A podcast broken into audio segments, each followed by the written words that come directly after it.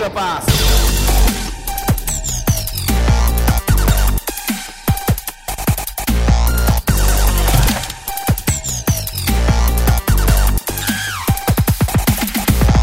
皆さんこんにちはエクストラパスポッドキャストですズボンですどうも、ミステリーハンター慎太郎です。はいよろしくお願いしますいやー、敏腕 YouTuber さんお疲れ様です。今日もね、えー、お疲れ様でございます。いやー、スーパーチャットが乱れ飛んでおりますね、いつもね。お疲れ様でございます。えー、いいっすね。ないいっすね何のいじりなんですかそれはいやいや本当にはい、本当に、いや、ただのひがみです。ひがみじゃないし別にただのひがみでございます。いや、おかげさまでね、本当たくさんの人に見ていただくようになって、はいはい。いや、本当慎太郎さんのこともね、結構、あのね、あの紹介して、はい。はい 慎太郎さんの方にも誘導できるときは誘導したいなと思ってるんで。はいはいはいちょっといじっただけです。はい。はい。はいいや本当にすあまり言うと、あまり言うとやらなくなるね、慎太郎さそうんですね、あの、あなんか仲悪いんかみたいな感じになっちゃう。はい、まあ、それは冗談ですけれども、ね、本当おかげさまで、慎太郎さんもね、たまに見てくださってるみたいな、はいありがたいなっていうのたも。まにじゃないですよ、一応言っておきますけど。あ、そっか、ありがとうございたまます。にじゃないですね。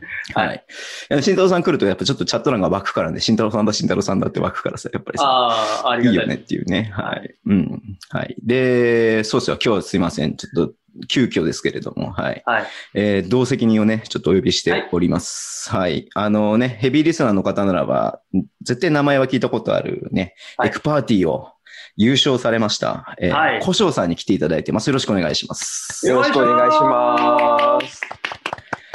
いいねフレッシュですね。なんかね。フレッシュですよ。うんはうんい。気持ちが新鮮になりますよね。はい。ええいや、あのね、しんあれですよ、あの、古生さんから直々にエクパーティー優勝の特典として出させてくださいって来たんで、それはあその言わないでよパターンあかっったかと思ってね。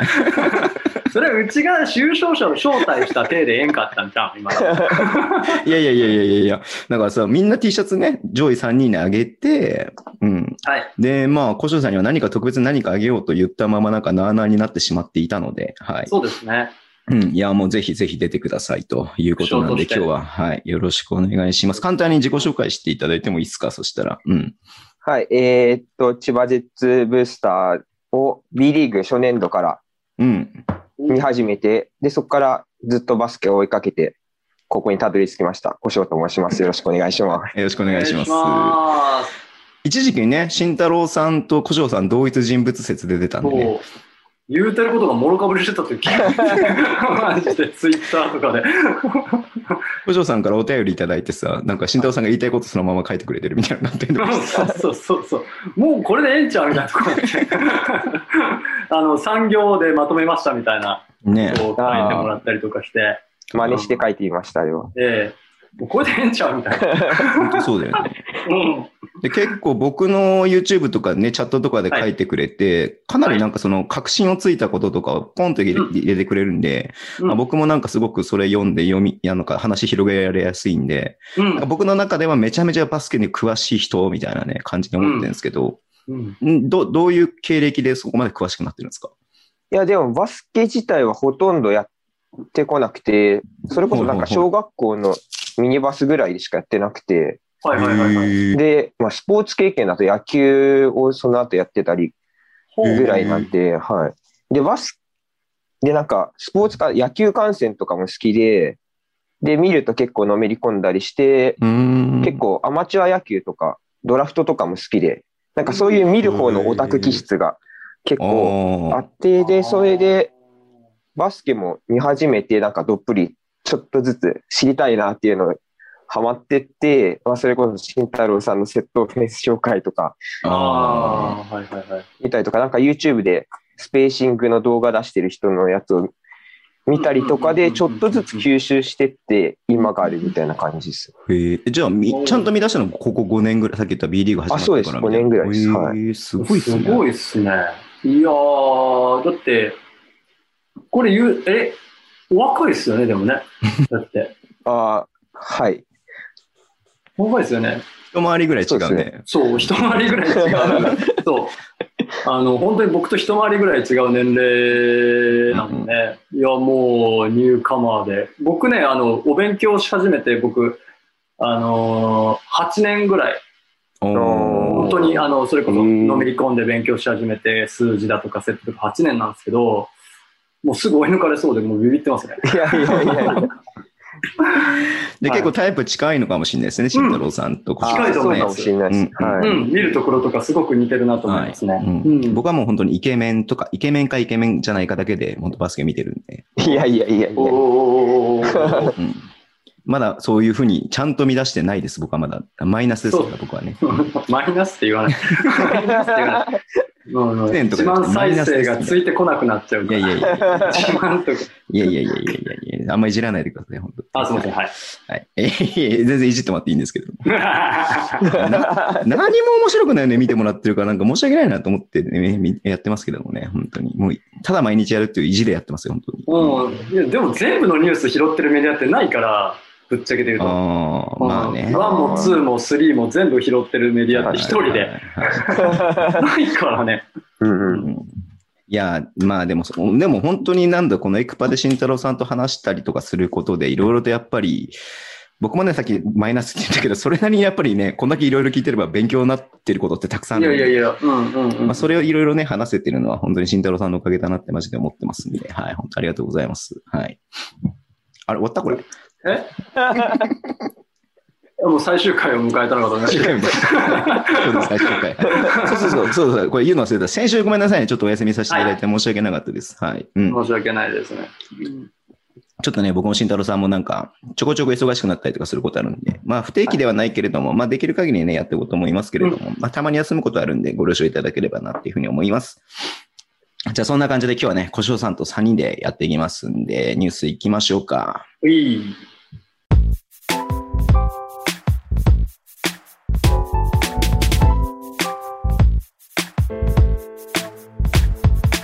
ニュースですね。はい。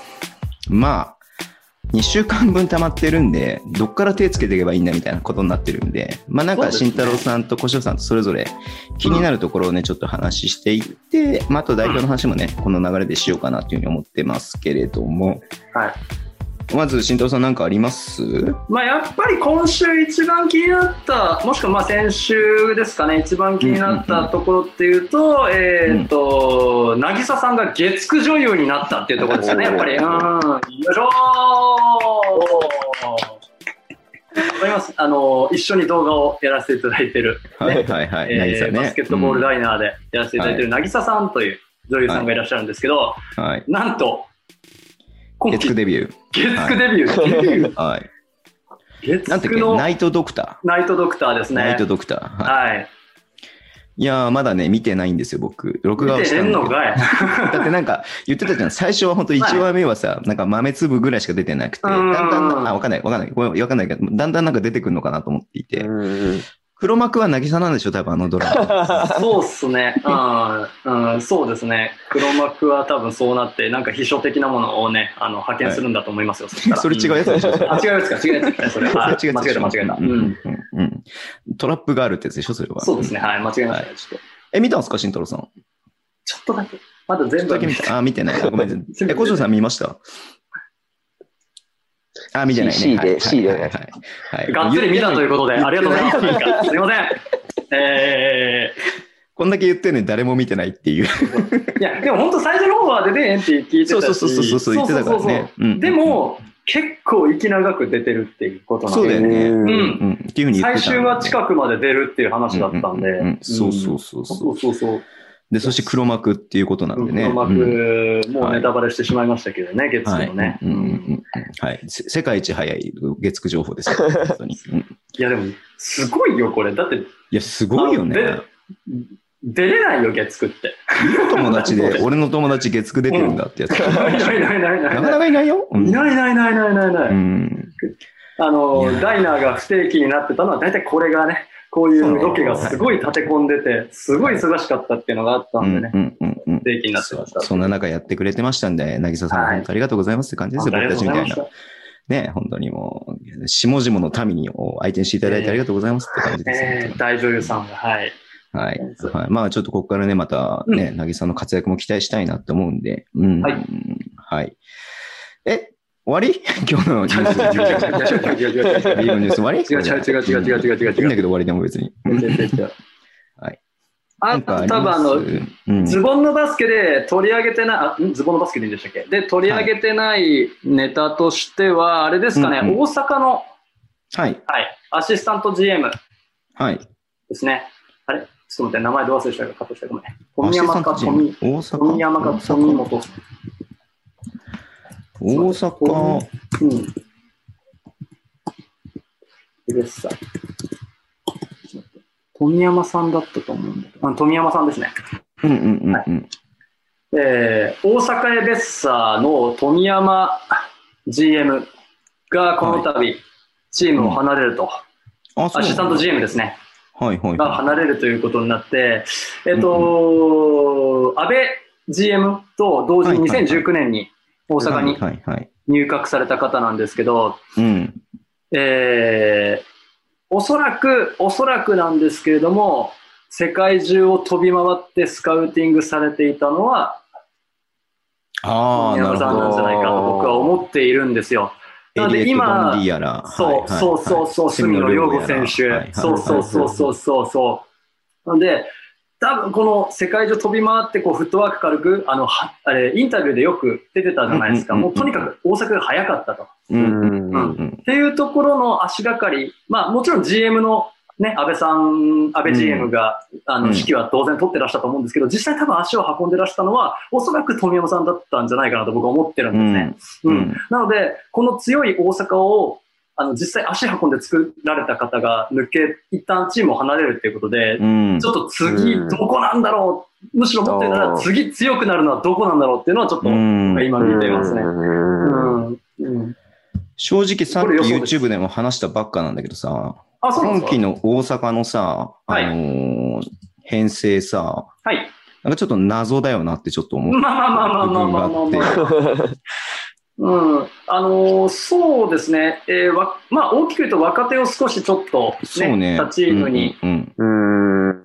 行って、でっていうところありますよね。うん。カイル・ハントも悪い選手では全然ないけれども、まあないですね。まあ、リーグで西地区2位を取ったチームの、うん。まあ、インサイドの一番手になるっていうと、ちょっとハテナがつくし、うんうんうんペリー・エリスも3は入るけれども、うんハテナがつくし、みたいな感じがあったりとかして、うん別に悪く言うつもりは全然ないんだけれども。ここ西地区2位を取ったチームとして、これは補強は成功してるのだろうかと思ったときに、この富山さんの存在っていうのは、今、その、そのうんね、初めてニュースチェックしきれてなかったから、うんっていうの、富山さんの影響もちょっとあるのかなってちょっと思ったりとかもしたよね。うん、住野くんがいなくなったりとかしたのも。うん。うん。ちょっとね、なんかそのあたりもあったりするのかななんて僕は思ってるんですけど、うんただまあ走れる選手を揃えてるのでね、間違いなく。うんうんううん。んうんスタッツ選手も前期、前半はちょっとあの、そんなに走れてなかったですけど、後半はどんどん走れるようになったんで、スタッツ選手いいなって、得点効率とかも実はすごく良くて、うんうんうんううん。ん。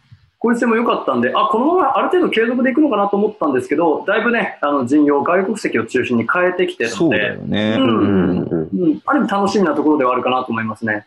伊藤達也、住野良吾いないっていうのはちょっと、うんここ二人残るだけでもだいぶ違う雰囲気になるかなと思うんだけども、うん二、人いなくなっちゃうっていうのは結構、うん。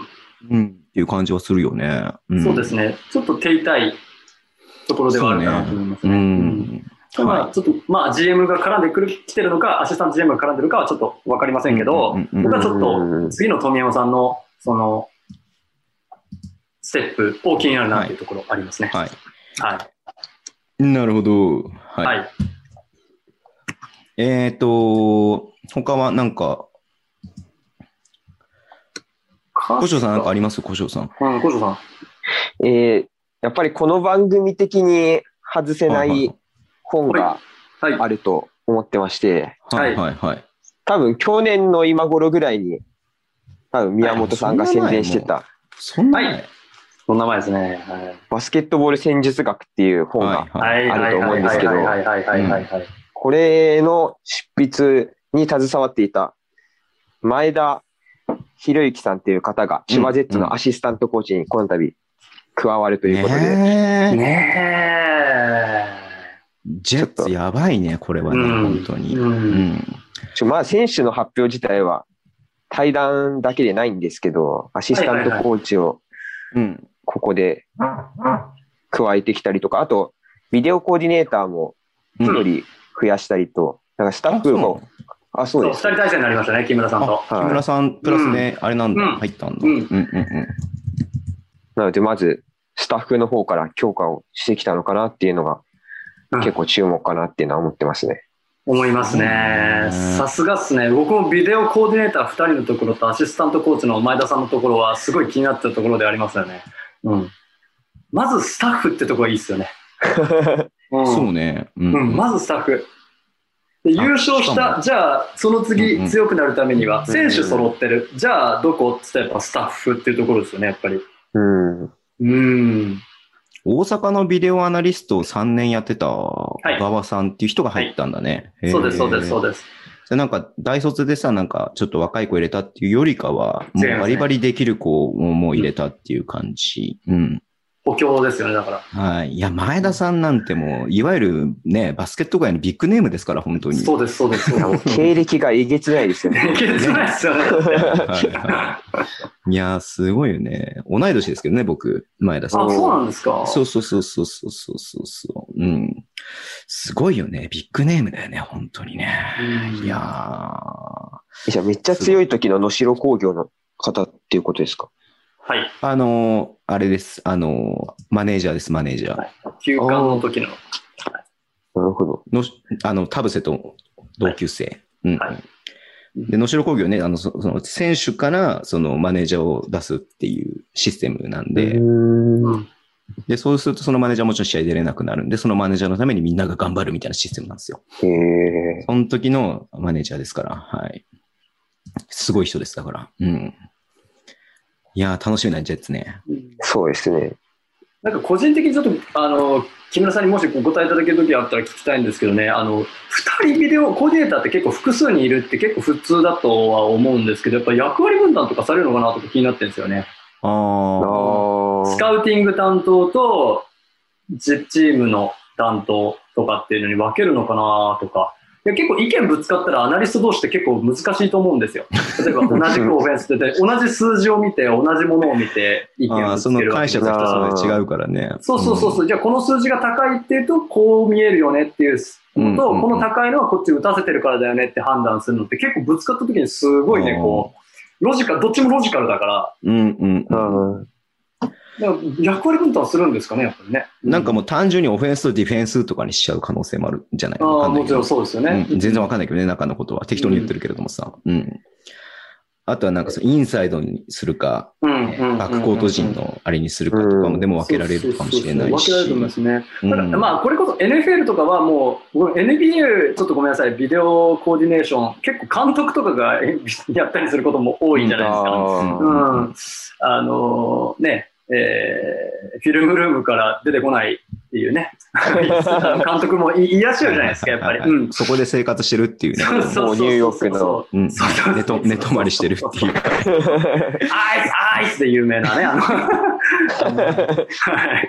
ベンチからめっちゃ言うみたいなね、方もそうですし、なんで、あの、でも NFL とかは確か完全にポジション別ですよね、確か。ポジション別にそうなんだ。そううんうん。ポジションかなり細かく分かれてるんですけど、その人一人一人とかにもうコーディネーターとかがトレーナーがついてるみたいな感じなんですよ、はいはい。はいはいだからまあ似たような感じにしていくのかなと思ってるんですよね。うん。最終的にはポジションとかになるのかうんうんうんうな。ん。ですよね。うんいや、でもまあ優勝したんでね、やっぱりそこをうんね気合い入れてやっていくのは間違いないとは思うので、うん。その表れがね、このスタッフの充実っていうのは結局その部分ってすごく大事だっていうことがね、うん。だって B リーグ始まった頃に比べたら本当倍ぐらいに増えてんじゃないの？そのチームのスタッフとかって。そうですね。うん。だってあのレバンガでさえね、はい。アシスタントコーチ複数人いたりとかもするアナリストもいらっしゃいますかね、そうそう、アナリストも谷入ったし、入った、うん。そうそう、入ったしね。うん。本当その辺の充実っていうのはどんどんあって、ね、なかなか狭きもんではあると思いますけれども、ううんん、増えてきてるっていうのは本当にいいことなのかなっていうふうには思うよね。うん。うんはい。まあ、まあ、いろいろあるけれどね、なんかビッグネームも本当動いてますし、ちょっとアルバルクやばいねって話もある。そうっすね。そうっすね。いよいよやばいよねこれかいよいよやばいようですねい。よいよ来たね、これね、うんこれねっていう。はい。うん汚いですね。下ね、これね、って感じです。うジョーダン・セオドワっていうね、あの、はいガードの選手を入れました。はい。ん。うん。で、まあ、ロシター、カーク、サイズというインサイドの選手がいて、はい。うん。で、まあ、これで12人、あ、13人か契約してるんで、ううんん。で、安藤修斗がね、今代表でめちゃめちゃブレイクしてるじゃないですか。そうですね。スリー入るのは当然なんだけれども、めちゃめちゃディフェンスもいいんで、はい。うん。うん。田中大輝と安藤修斗にディフェンスされたらどうすんのみたいな話になっちゃうような感じで。えーでも安藤修斗選手が2番で出るんだっけ？ん？だからあれじゃい？ないうんと、まろうとか思ったりする。感じとしては、セオドワ、ポイントガード、うん大輝、安藤シュート。まあ、二人とも2番だけれども、併用、まあ3番との併用。ね、サイズがあるから、うんなんサイズがなんせ二人ともね190センチ以上あるんで、そうそうそうそう、まあ、柔軟3番、にって感じ。2番、3番併用みたいな感じでつ、ウィング、うん両ウィングで使って、うん中にはロシターとカーク、もしくはサイズがいるという。うんはい。何この連合軍みたいな感じになって何これ。何これ。ただあの、なんだろうな、よく言われてるっすけど、なんか札、束で引っ叩いたみたいなことはよく言われてると思うんですけど、いや、俺、なんかね、ちょっと違和感があって、じゃあね、あじゃあ、えっ、と、引っ叩いたかもしれんけども、えっ、と、例えばね、仮にあの、ルカヘッドコーチのままだったとするじゃないですか。で、うんえっ、と、えっ、と、うちまた田中区やるけど、お金払うから来てって言っていかないと思うんですよ。まあ、それはそうだね。じやっぱある程度ねないでしょ、活躍できる選手じゃないとね。うんこういうバスケットがあるか、そうそうそうそう、こういうバスケットをしたいから、あなたたちが必要なんです。いや、幾何学だからお金払うから来てとかさ、うんうん。ね、うんうん、リバウンド取れるから来てとか、そういう単純な話ではないと思ってるんですよ、うん僕。うんだから僕は来年アルバルクは全然違うバスケットしてくるんじゃないかなと思って。うん。う。うんん。うん。でもルカが続投かどうかは結構大事なことだよね。うんそうですよね。仮にルカヘッドコーチだったとしても違うことをやってくるんじゃないかなと思ってて、うん。うんそういう話ちゃんとししてないといかないと思うんですよ、お金まあそうだよね。うん、いかないから、だからそこをなんかちょっとお金、お金っていうのはちょっと違うかなっていうふうには思うんですよ。うん。うん。いやー、でも、ね、まあちょっとどんなバスケするにしろ、うん。簡単に勝てないなっていう感じ。いやー、本当ですよね。うーん、どう、うんいや、入った選手がさ、セオドア選手っていうところもさ、もう覚悟が見えるといううか、ん。だって小さい選手でしょ ?183 3。でしょ、うんうんうんで、ちょっといろいろ、あ僕も動画見させて、いろいろね、ハイライトだったりとかっていうのを見させてもらったんですけど、数字とかもね、追いかけさせてもらったんですけど、基本的にスリーがある選手ではないんですよね。うん。ううん。ん。そんなにスリーがある選手ではなくて、なくて、で、えっ、と、スリー確か、うーん、去年と今年で3割超えてないんですよね、どっちも。あ、本当？うんなんか俺、うんもうちょっと入れてるようなイメージがあったけどな。2割5分と、今年20、21が2割5分で、19、20が2割9分。俺のチェックだと33.3%と36.8%だよ。あそれ多分ね、リーグが違うんですよ。あ、そうなんだ。へうん、ーその僕あの、全部リーグひっくるめて話してます。うんうんうんうんうん一昨年は、えーじゃあえっと、19、20は確かね、2チーム渡り歩いてるんですよ。で、さらにシーズンとユーロカップ出てるんですよ。はいはいはいはいはい。だからその辺も全部ひっくるめて見てます、僕は。ああ、なるほどね。そうそう。で、シーズンだと確か去年、えっと、ロシアのチームではいはいはい3割6分とか決めてるんですよ。あ、それ、そうだね。それ一昨年だね。うんうんうん。一昨年か。あ、19、20ですね。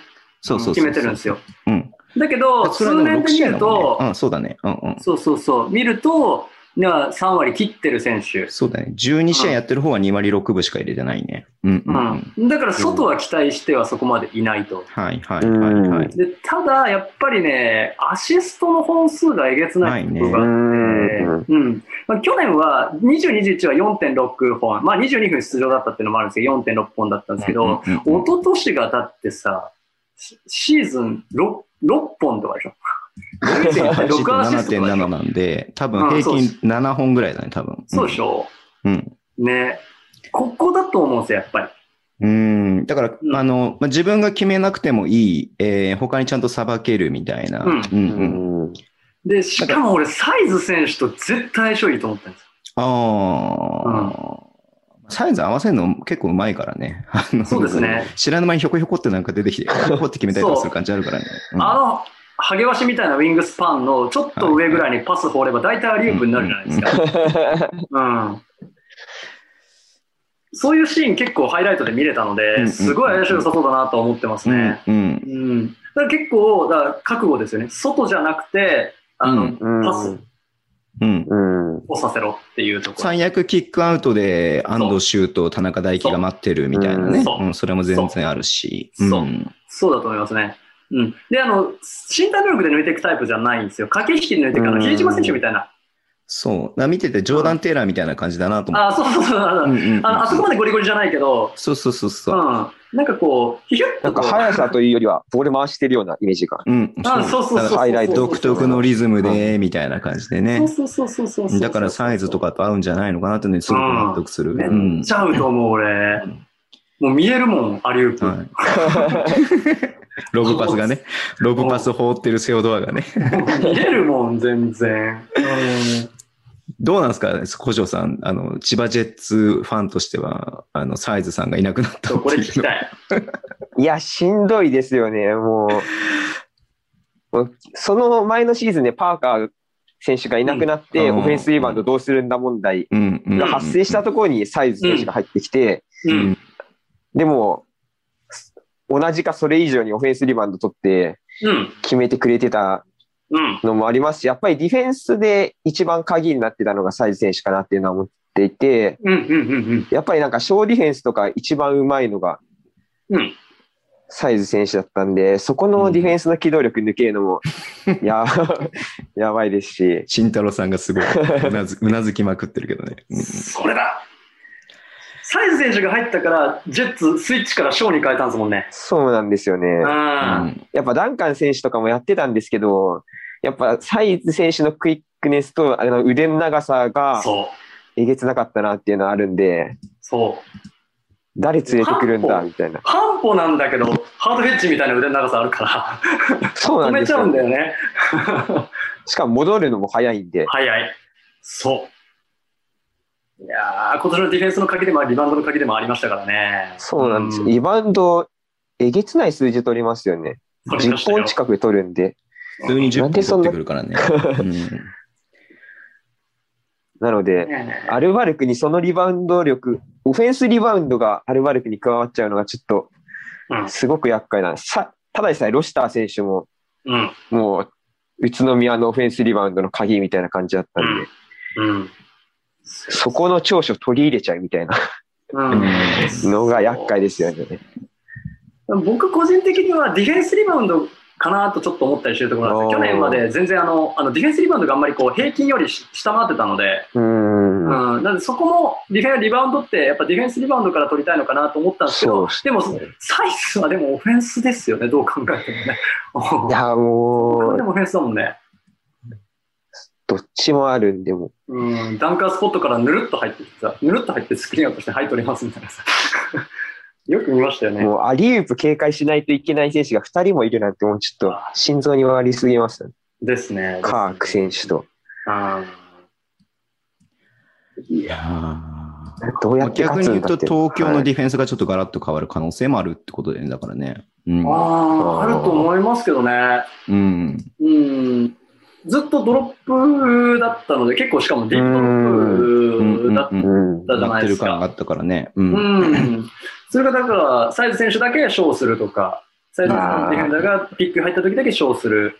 で、残りは、えっ、と、例えば仮にオンザコート3だった時間帯が仮にあったとしたら、その他の選手でショーの穴を埋めるとか、うん。あんまないと思うけど、あの3人でオンザコートあんまないとは思うんですけど、まあ、他の選手で埋めていくっていう感じなのかな。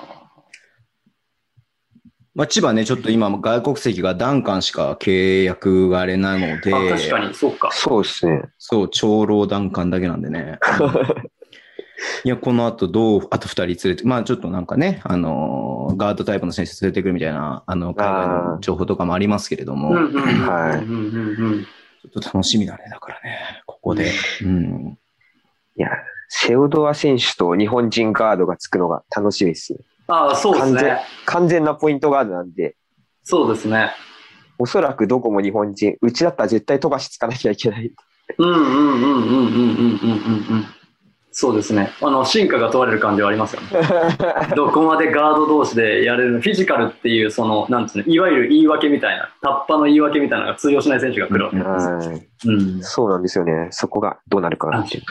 うん。あのライスもニュービルも190ぐらいあって、うんそうそうそうそうそうなんだっけ、えっと、テイラーも180代後半なんで、うん183のポイントガードの外国籍っていうのは多分今までいなかったと思うんで、うんまたちょっとさらにタイプ違うのかなっていうと、このセオドアもすごい楽しみだなっていうのはやっぱあるよ。うんですね。いやー怖い怖い。と、あれじゃない？これから毎週アルバルク対策委員会始めればいいんじゃない？僕たち。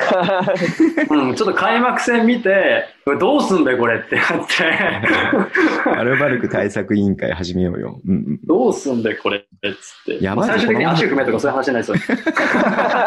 それはエンジョイです。リバウンドでユニフォーム引っ張れとか。ダーティープレーの。ね。はいまあ、そうですね。まあ、他にもいろいろと新外国籍については注目ありますけれども、まあ、ちょっと後でまとめて話そうかなっていうふうには思ってますんで、はいうんうんうんうん。まあ、そうですね。まあ僕はやっぱりバンが、はいはいはいはいね、今これうん11人か決まっあ、12人か決まりましたんで、うん、ショーン・ロングっていう選手、新藤さんチェックしました？うんうんうんうんまだ見てない。ごめん。ショーンロングねあのね。分かってるよ。うん。KBL の MVP 外国籍、外国籍の、のえっと、一番外国籍賞っていうのをもらってます。うん。あ、そうなんですか？で平均ダブルダブルしていて、まあ、20、10のダブルダブルをしてるみたいな感じ。マジですか？うん。得点王です。リバウンド王です。KBL の。はい。えー、ちょっと待って。ちょっとこれ来たんじゃない？スこれペルが分かんないと。ちょっえ？とスペル、スペル、スペル分かる。あの、いや、いいよ、調べなくていいんだけどさ、いいのね。いいのね。はい。ちょっといい外国籍が来てくれたんで、ちょっと慎太郎さんに後でちょっとちゃんと見てもらいたいなっていうふうにちゃ思ってます。んと見ます。ちゃんはいと見ます。はい。うんうんうんまあちょっとね、えーちょっとそれも楽しみだなって思ってますけども、これで今まだ30分ちょっとかでも。うんうんう他なんかありますか？えー、そうですね。どうでしょう。注目の外国籍で僕はあと2人ぐらいいるんですけど、おうおうおうおううんうんうんあの、三河に入ったユトフ選手。ああ。彼はやばいっすよ。ジェロード・ユトフね。は彼はちょっとね、やばいっすね。んあ、こういう選手を何でもできる選手って言うんだと思いました。い。うんうん。うん2メーター6センチだけど100キロってちょっと細身の選手細で、うん腕長い。はい。まあその分走れたりとか、走る。あとまあかなりディープスリーを打ってくるみたいな感じで。はい。八3割8分で決めてきおる。そうだねうわうん。まあ、あとね、渡辺裕太とずっとチームメイトで、うん一昨年のシーズンやってましたし、えっと、昨シーズン NBA でね、あの、ウィザーズで何試合か出たりとかもしてますんで、うん。はい。経験もある3。試合か、3試合か。うん。うんうん。はい。で、リバウンドも10本近く取ってくる。うんう。うんん。うん。で、14得点取ってくる。うん。ね。G リーグの成績は18.9ポイント、10.7リバウンドですからね。うん。おー G リーグファ、オールファーストチ、あオール G リーグファーストチームに選出されてるっていうことで。うんうんですね。で、から波があるのかなと思ったんですけど、17、18シーズンから3割8分、3割6分、3割8分ってこう、スリーポイント決めてるんで、波があるわけじゃなさそうと。あ うん急に上手くなったパターンではなさそうで、あ。はいはいは ずっと上手い。ね。で、えっと、当然ゴール下も決めてくるし、で、えっと、3割8分のスリーポイントがありながらも5割決めてくるんで、フィールドゴール。なんで、もうあの、ー2点も6割近く決めてくるんですよ。い。はいはいはいはい。うん。6割近く決めてくるし、リバウンドも8.79でしょ、うん、まあ30分出場でちょっと長めではあるんですけど、うん、で、まあ、ウィッティングトンが3でし、ょ、う、うんん、ウィッティングトンがいなくなって、はい。えー、さらにやべえやつ来たなって感じだよね、だからね。うん。ウィディングトン僕すごい好きだったんですけどね。うんうんうんうんうん。あのー、何でもできますね。ボール運びもできるし、スクリーナーとしても優秀だし、スリップのキレが速い。うんスクリーンのスリップうんうんうん、のキレが速いから、多分あのーね、柏木選手とかとすごくいいコンビネーションになるんじゃないかなと思う。うん。スリップに対する合わせ方って、柏木選手すごい上手いので、ーうんうんかなと思ってて。ディフェンスも良さそうだよね。1.2ブロックしてるし、1.4スティールしてるんで。そうそうそうそうそう、うんディフェンスもいいですよね。いや、これすごい選手来たなと僕は思って、ますねうん。なるほど。まあ、シュートレンジが広いっていうのは本当にね、あの今、現代バスケではすごく大事なことなんで。うん、ウィングスパンとシュートレンジ。これは、でももしかしたらもっと三河のバスケットストレッチストレッチした、もっとそうねもっとこう広がるバスケットになるんじゃないかなって思いますね。コリンズワース、シェーファーがいるんで、うんここプラスガードナーかユトフってなってくると、うん。これも三河対策委員会やらなきゃいけないかなっていうふうに。強いと思いますよ。まあ、金丸選手がね。ね、対談ってことが出ているので、うんうんうん。うん彼いなくなりましたけども、橋本康介入ってきたんで、はい。うん。これまた外が打てる。使うでしょそいやー、入りますよ、本当。う。うん。だからまあ今の感じで言うと、長野くん、コリンズワース、橋本、シェーファー、ね、ガード中ユトフみたいな感じで組めるので、いや、強ない、これ。強ない。いはい強ない。早いし、最悪ガードナーに一人でやらせてもどうにかなっちゃうからね。うん。どうとでもななる。誰がどこ動いてもどうとでもなるみたいな。なっちゃうからね。うんうんオールラウンダーがたくさんいるみたいなチームになるのうで、ん。これ面白そうだなと思いますよ。すごいね、これね。うん。うんうんあとあれ忘れちゃいけないのが、うんオンドレイですよ。ああ、オンドレイ。あ今日ね、発表になりました。はいはい群馬クレインサンダーズに入ったオンドレー・バルビン。はい。はい。2メーター17センチ。あ。はい。うんはい。彼もね、やばいよ。本当に。走れるから、めちゃめちゃ。うん。うんうん。アスレチックもあって、決定率だって6割3分よ。2点だけど。うん。うんいや、そう、スリーがないからね。だから、ないないないない基本的にシャックみたいな感じで、ゴールした、ゴールした、ゴールした、みたいな感じだと思うんだけれども。はい。で、リバウンドは当然ね、あのーシーズン、リバウンドを取りましたんで、で、はい8.6とかでしょ？スペイン一部リーグですよ、しかも。そう、ACB ですよ。リーガ ACB でね、リバウンド王ですから。はい。すごいよね。で、これ僕ね、ちょっとき、あのーちょっと気になって見てみた、ある選手のスタッツを見てみたんですよ。はいはいはいジャック・クーリーっていう選手を見てみたんですね、僕ね。おお、なんか聞いたことあるあぞ、そいつ。はい。は多分ご存知だと思うんですけど、で、そのジャック・クーリー選手が琉球に入る前の18、19シーズンどんな感じやったんかなと。思ったんですよ。で、えっと、当然ね、あの、ユーロカップとかイタリアのリーガ A でね、イタリアですね、あの、やられてたんですけど、その時のアベレージ、その1年間全試合のアベレージが、リバウンド8.01なんです。ほうほうほうい。ほう。で、日本に来て13.15とか取るんですね。おー。さあ、どうなる、どうなりますか？って1.5倍取って。るから、そうなんですよ。アベレージ15本取るね、これね。何本取るのこれって思うわけですよ。単純計算ですよね。うん。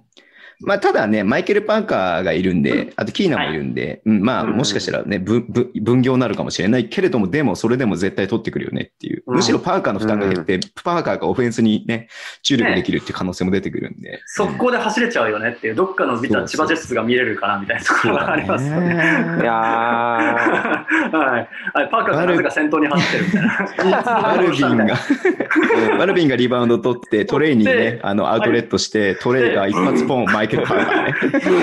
いやええええありえる。あのジェッツが見れるんじゃないかと全然ありえる。全然ありえる。ありえるー。フィールドゴール60%以上が2人いますからね、そうなると。そうだよね、パーカーもそうだパからね。ーカーと。はんいや、ここれれ、だなから僕なんだかんだこのオンドレイ選手すごいね、期待してるというか、皆さん期待してると思うんですけど、クーリー選手が8.01、オンドレイ選手、リーガ ACB8.61 っていうのは、ちょっとね、これは、よりもっとすごいリバウンドマシン来たんじゃないかと僕は思っちゃっそうだよねて。ますよね。うんうんうんうん。ちょっと待って。おんリ8.6でしょディフェンスリバウンズが5.5だから、オフェンスリバウンド3本取ってるからね、1試合でそうね。そうそうそうそうそうそうそれだけでもすごいことだよね。うん。僕言いますけど、被害 ACB ですかそうだよね。スペインリーグいや、恐ろしいわ、これ。まあ、クエリでも結構ね、はい。オールスター結構いい感じで撮ってたの、もっとすげえの来たなっていう感じだからね。うんうんで、あの、プレイタイムも似てるんですよ。23分と24分なんで。あなんで比較対象としてはぴったりかなと思って今見てるんですけどう。んうんうんうんうんうんいやー、楽しみだな、群馬。チェアキチェンバースも入ったし、そうそうそうそうそう普。通に CS 狙えるんじゃないの？って思っちゃうよね。あ、強いみたいな。あ、強いみたいな気持ちになったのかな。うんうんはい。いや、チェコ代表ですもんね。そう、現役チェコ代表なんで、戦いましたよ、日本とね。ワールドカッとプね。19年のワールドカップでやっているんで、うん。ファジーカスしっかり抑えられたっていう感じじゃないですか。ハイライトでファジーカスの上からフックシュート決めてて、あ恐ろしいわ、本当に。ちょちょっと絶望しましたね。ファジーカスより上から打てるのかと思って。やべえな、ちょっとこれ、群馬。この僕はこの3選手、今週はいはい見た中ではこの3選手注目してますうね。んうん。うん。なるほど。楽しみですね。どうですか小城さんなんかニュース関係で。そうですね。あー、いやーもう、やめてほしいですね、同じ千葉と。うん、え、小城さん千葉住んでんの？千葉住んでるの？あ、千葉県に住んでます。あ、千葉住んでんだ。そうするとやっぱり見に行けるじゃないですか。そうですね。またレオライオンズを見れるというのはちょっと楽しみなんああ、ですけど。確かにね。うんう。んうんうんうんうんうん。いいね。いやあれ、プレシーズンやるんちゃう？千葉千葉で。やってほしいですよね。ねえ大谷なんかなんかで。うん。プラ、プレシーズン、僕この B3 のベルカとアルティーリ千葉、プレシーズンすごいどこが戦うんだろうと思って楽しみじゃん。確かにね。いや、普通にレバンが負けんじゃねえかなって普通に思うよね。うんほらほらほらほらほらほらほらほらほらほらほらほら。いや結構どこもだって結構バチバチだと思いますよ。いわゆるさ、その B1、B2 でプレイタイムもらえなくてくすぶってる選手が B3 に移ってやるっていうんじゃなくて、違う違う違う。B1、B2 で普通に主力を張ってる選手が B3 にみんなで行くみたいなさ。ね こえれ、ちょっと B リーグね、5年、丸5年終わって次のフェーズ来たね、これねっていう感じがして。もうちょいちょい挟んでくる。ちょいちょい挟んでくるよね。うんいや、やりづらくなっててきたとうん。野口大輔。マジでどうどうですか？マジで。あの、これ、えっと、ちょっと、このチーム揺れちゃうかもとかあったりするんですか？千葉ファンの間で。いや、アルティーリ千葉もちょっと二足のわらじで、みたいな。いや、これ全然いいと思うんですけど。あーいや、なんか自分は、なんかジェッツ応援しようと思ってて、うん。で、なんかアルティーリが5年で、なんか日本一目指すみたいなことを掲げたじゃない,、ですか。なんかそん、それを見て思ったことは、まあ、そんな簡単じゃないぞっていうのは 正直な気持ちでした。いいや、そうよ、そうよ、ね。や、もう、やっぱり2回ファイナルで負けてる身としては、そうよまあね。。うん。いや、もうそんな簡単じゃないぞっていう、だからそこまで言うんだったら、なんか、受けて立つじゃないですけど、受けてそういう、そそういう、そっちのなんか、両方応援しようっていうよりは、逆にね。やっぱ、でも、千葉なんて、まあ、うん。気にはすごいすると思うんですけど、うん。まあ、やっぱジェッツの方が愛着あるなっていうのはまだ。そんなには甘くねえよっていうね。あ、でもそうなるんですかね、やっぱりね。甘くねえぞと。いや、でもそうなるんか。そっかそっかそっか。いや、でもファイナル厳しいですからね。うん。確かいや3度目の正直だった身としてはね。はうん。その簡3度目の正直の言うんじゃねえと。3度目も結構ギリギリだったからね、本当に。うんラスト1分、ラスト1分でギリギリ。本当ギリギリだったからね。いや、でも、これは面白いっすよね。だから、ある意味、ちょっとこのリーグ全体の活性化っていう面ではめちゃめちゃプラスであって、うん。まあ、こういうお金があるところが入ってきて、まあ、うん上を目指していくっていうことをやったことによって、今までなんかちょっとね、あの、まあ、なんとなく運営していて利益が出てれば勝たなくてもいいや、みたいなチームとかもちょっと見て取れるじゃないですか。うんそういうチームとかは本当に脅かされていくべきだなっていうふうには思うし、ね、あの盛り上がっていくっていうのでいいと思うし、はい。ただその今の話聞くと千葉に作ったのはちょっと、あんまりプラスじゃなかったかもしれないなって思うよね。なんかもうちょっといないところで作ればさ、もともとは東京の会社だから、このあのう、ん。運営会社はさ、そうですよね。ね。千葉じゃないところに作った方がもうちょっと面白い、愛されるチームになったんじゃないのかなっていう特にね、ね葉のファンは熱いからさ、うん、ああうんうんうんの、ジェッツのファンは熱いからさ。そうですね。いや、多分僕もそう思ったんですよ。だから、結構、小城さんの反応って、あーそうだろうなと、ちょっと、あで、あ。うん。多分、ジェッツファンがアルティーリ二足のわらじって、あんまりもしかしたらね、うんなないのかなっては思ってて、うん。じゃあ、ね、千葉ジェッツファンも B3 だからはしごできるよみたいなスタンスでは、やっぱ、ああ確かにね、まあ見たいよねっていうところでね。うんうん。そういうぐらいな感じなんかなと思った応援はしないけど見には行くみたそいうな。そうそうそうそう。あーまああの昼やるから、夜からの試合で昼やるから、うんあれで市場行って、みたいな。うん。うん。よっぽど東京に作っちゃった方が、なんか東京の人って結局、郷土愛がな、まあ、あの、言い方悪いけど、あの、うん郷土愛がない人というか、まあ、地方から来た人とかも多いから、うん。東京に作っちゃった方が愛されるチームになったんじゃないのかなっていうふうに今、小城さんの話聞いてて思ったわ。うううんんうんんうんうんうん。いや、千葉に地域密着は難しいですよね、ジェッツがあると。そうだよね、どうしてもいかんせんはいうんで、船橋って名前つけてるけど別に船橋だけでやってるわけじゃないんでね。そうそうそううんうんそうそうそうそう。だから知り合いの人でさ、千葉ジェッツのファンでさ、埼玉のうちの近くに住んでるのに、毎試合千葉まで行ってる人とかいるから千葉のファンで。うんいや、うん。いや、まあ、あの、あの雰囲気はね、もう楽しいもん。うんいや、すごいです。うん。ジェッツは本当に嫌だ、応援するのが、レバンガの応援するのが。宇都宮と千葉と秋田は本当に嫌だった。嫌だったっつ今うん。乗り込んで、敵地乗り込んで、そうそうそう。応援しにくい。やりに応援くい。する身としてはやりにくいというか、うんまあそれが楽しいんだけどね、あの、そうそうそうそうそうそう。劣勢の中でやるのが楽しいんだけれども、でも本当にすげえな、ここはって本当思うのは、やっぱりその3つは全然すごいね、やっぱり。うんいや、ちょっと、選手にこのファンのとかがね、数がついてくるかどうかっていうのをちょっと楽しみになってくるんですよね、はいやっぱり。うんうん。OK。えー代表のね、えー強化試合やってましたけれども、はい、あの、はい。東北でね、えーイラン相手に3試合やりましたね、直近で。一応、あのーまあ、これ、勝勝敗、勝利のね、度外視のね、ねセレクションみたいな感じがあったんですけれども、一応結果だけ言っときますと、ゲーム1が85対57で日本が勝ちました。えーゲーム2が67対72でイランが勝ちました。えーと、ゲーム3が76対50で日本が勝ちましたということで、はい。まあ、格上ですね。FIBA ランキングで言うと23位かな、イランが。うん。格上イラン相手に、まあ、2勝1敗で、ここをね、終えたということですけれども、はい。うん。まあ、ちょっと慎太郎さん気になるね、まあ、いつものエクパーティーみたいな感じで、えー気になるポイントだけちょっと話していこうかなっていうふうに思ってますが、どうでしたか？はい。うん。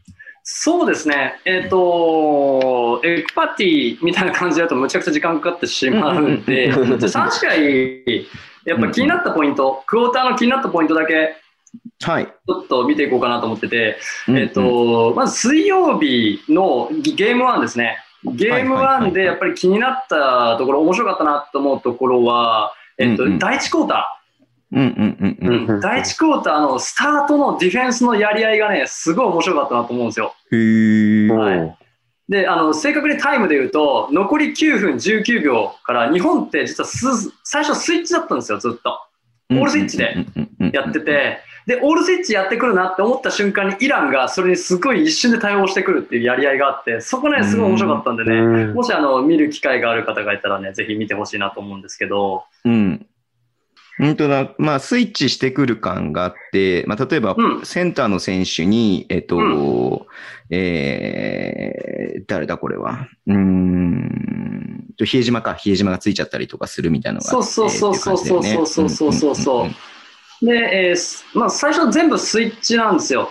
でピック来たら全部スイッチ、渡辺比喩選手とか全部うんうんうんうん、ねあのスイッチして、で、田中選手が、えっと大きい選手についた。うん、でうんうん、えー比喩がまた戻ったとかね、うんうんっていうところをやりながら、で、ロシター選手と比江島選手またスイッチ、比喩がスイッチ、うんえー田中選手とに対するピックもヒュー選手がスイッチして、ロシター選手がスイッチを受け渡してトリプルスイッチ、まあ、スクラムスイッチしたりとか、うんでそこからうんまた、えー、とロシター選手がヘルプに入った後にローテーションして田中っていう、すごいね、うんディフェンスのローテーションとスイッチがすごい目まぐるしくて、う。うんんうん、これよく成熟させたなと思ったんですよ。いや、まあ田中大輝選手、えぐいっすね。うん。動きの量半端じゃないでしょ。うん。動きの量とか指差し確認、差し、そうそうそうそうそう。やばい指示ね。はい。うん。この9分19秒、これ、ランセットコーチよく短期間で、これだけのディフェンスコミュニケーションを作り上げたなって思いました。うん、ううんん。なるほど。はい。うんで、ただね、その返しのね、8分のね、35秒ぐらいにね、ここね、一瞬で見抜かれるんだ。あの、これは、あうんのーある種、まあ、いい意味でも悪い意味でも急増じゃないですか、日本って。ははい、はい。だから、これ8分35秒からまた見抜かれちゃうんですよね。うん。で、ここでね、田。中選手とのピックして、ロシターが入って戻ったけど、ヘルプバックしたいロシター。だけど、田中はまたそこでスイッチだと思ってるから。で、そこで比江島選手のディフェンダーにスイッチ、トリプルスイッチじゃないわ、うんえっ、と、比江島選手と田中選手がスクラムスイッチだと思ってるんだけど、ロシターがスイッチバックしちゃってるから、うん、あれ？俺、俺のディフェンスどこって比江島選手がなっちゃって、フリーができるっていううん、うん、うん、うん。形になってて、あ、その辺もバッツリ見抜いてきおるぞ、イランと思って。この1分すごいね、うん見どころですよ。うんあ。。えどうすか、小翔さん、キモいでしょえいや、そこまで見れるのすごいなって思う。う。ん。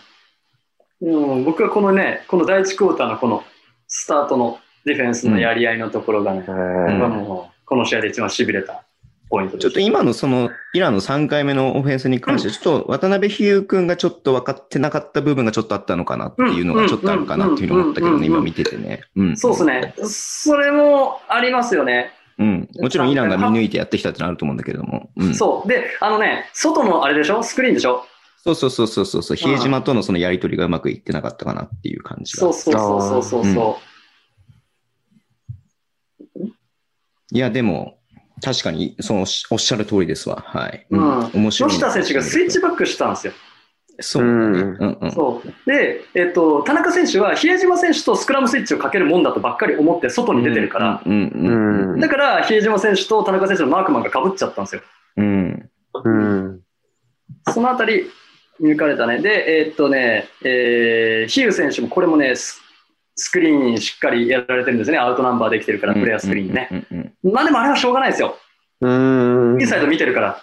まあね。うん。いやーでも改めてこうね、ヒュー君なんてまだまだその経験値がそんなにあるない中でこういうね、うんトップレベルでやってるっていうのは本当うんに来季の琉球ってどうなっちゃうのかなっていう、うんもうそそれはあるよね。すごいよなっていうさ、うんやっぱりよね。うん。琉球どう使うんですかね、渡辺選手。いやー、どうなんだろう。まだ全然わかんないけどね。うん、だって小寺選手いるでしょ。そうそうそうそうゲイリー・ハミルトンいるからね。うん。うん、4番だとしても2番手とかに、3番手とかにななるいや、4 2番使おうとして二番手というか、まあでも、彼彼次第じゃない？彼彼がどう、まあそのオフェンスの部分でさ、あの、その、うんなんていうの、まだちょっと、そのバリエーションが少ないというかさ、なんかこう、ある程度こう、読めちゃうような感じがまだまだあると思うんで、うんうんうんうんうんうん。相手からするとね、だからその辺がもうちょっとこう、いろんなバリエーションを持ったオフェンスができるような選手になれば、全然一番手でできるんじゃないのかなっていうふうに思うなっていうふうに僕は見てましたけど、うん。でも琉球でプレータイムもらえるのかなって思ってるんですよ。うん。それもそれ、今後の成長次第じゃない？今のだからプレータイムもらえないと成長できないじゃないですか。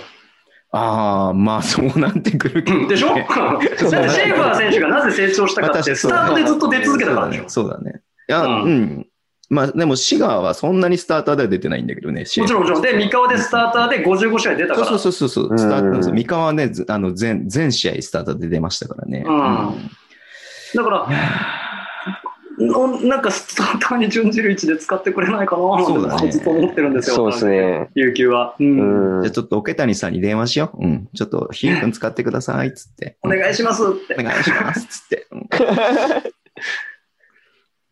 はい。すいません。話の腰折っちゃってごめんなさい。ガチャ切りされますわうんうんガチャ切りされる。エクストラパーガチャ ガチャ切りされちゃうか。うんンはいはい。すいません。ありがとうございます。じゃあ次のあれは。はい。そうですね。で、2ゲーム目は、やっぱり、えーっとね、何にしようかな。何にしようかな。ちょっと待ってね。えーっと、2ゲーム目何にしようかな。うん。やっぱりね、僕ディフェンス好きなんで。ディフェンスになるんですけどね、あのーうんうんうんこのね、4クォーターってオフェンス面では、日本とイランって結構同じセットをずっと繰り返し使ってたんですね。うん。うん。まあ、えっ、とジッパースクリーンから出て、逆サイドからヒール選手がスクリーン仕掛けると見せかけてスリップして、そこからハンドオフして、えーロシター選手のピックアンドロールみたいなのがすごい多かったんですよ。それうんと、あとは、うんえっ、と、えっ、とね、レオ選手がね、多分ね、ハンドサインがね、えっ、とね、えー、252ってやる。うんうんうん。指を。うんうんな252かなんかでやるのが、えっ、と、セットがあるんですけど、まあ、そのセット、まあ、あーよく多分、レオ選手の指の動きを見てればわかると思うんですけど、そのセットを結構使うんですよ。セットオフェンス読みね、慎太郎さん。はい、セットですよ、み。得意の。はい。これを結構やってたところがあって、まあ、それのやり合いだったなっていうところなんで、やっぱりディフェンスですね。えっとね、うんえっとね、7分19秒2試合目、4クォーター、4クォーターの7分19秒ですね。僕、ここのディフェンスをピックアップしたいと思っています。さあ、はい。ここからちょっと時間かかります。4クォーター7分？うん、残り7分19秒。日本のディフェンスですか？そうです、そうです。あ、結構これね、ヒユーとロシターがすごい良かったんだよね。ヒユー選手とロシターがね。ここからか。はい。どうしたおえっ、と、ベンドラメ出てないよね。うん。これち違う可能性があるんで、ちょっと待ってね。待ってね。僕、僕、僕も合わせるから。いや、多分合ってますね。うん。と合って7分る。19秒から、おあの、えっ、と、イランのオフェンスが始まるんで。はい。で、えーヒユーがトップでボールも、あの、守っていて、うん。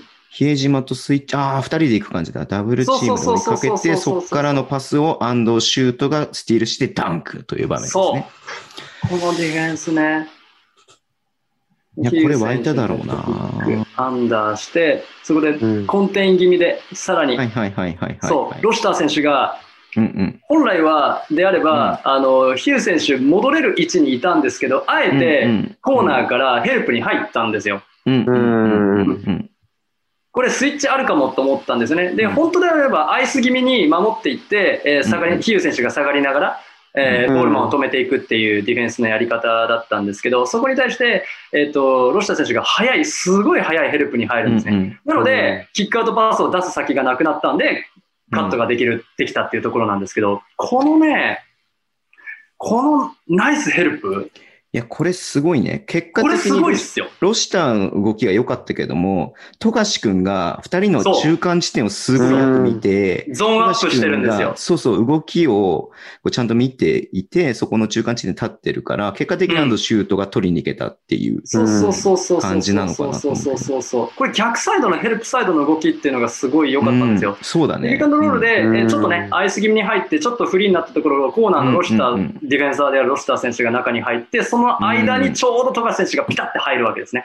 だからコーナーに出せないから、トップ側に出すしかないんですよ。で、トップ側の方は、えーイランの選手2人がスペーシングが悪いんですよ。うん。そして近いんですね。だから安藤選手1人で2人守れちゃうんですね。で、そこをガチッと取っていくと。まあ、これよく取りましたけど。トップがね、よく飛びついたよね。うん。うんトップの選手が左側からもうちょっとウィング側にちょっとでも動いてたらやりづらかったかもしれないよね。うん。そうそうそうそうそうそう、そうなんですよ。そそこの2人のスペーシングがうんね、良くなかったんで、取れたっていや、ころこれは何回見てもいい場面だね、このディフェンスは。んそう、安藤選手のステージじゃなくて、ロシター選手のヘルプと富樫選手の動き。富樫選手のね、うんうんうんポジション取りが良かったっていう。はい。うんいや、これはいいっすね。ハイライトですね。ということではい。はい。はい。ですかね。はい。はい。で、えー、続いて3ゲーム目に参りたいと思います。うん。えーどれにしようか。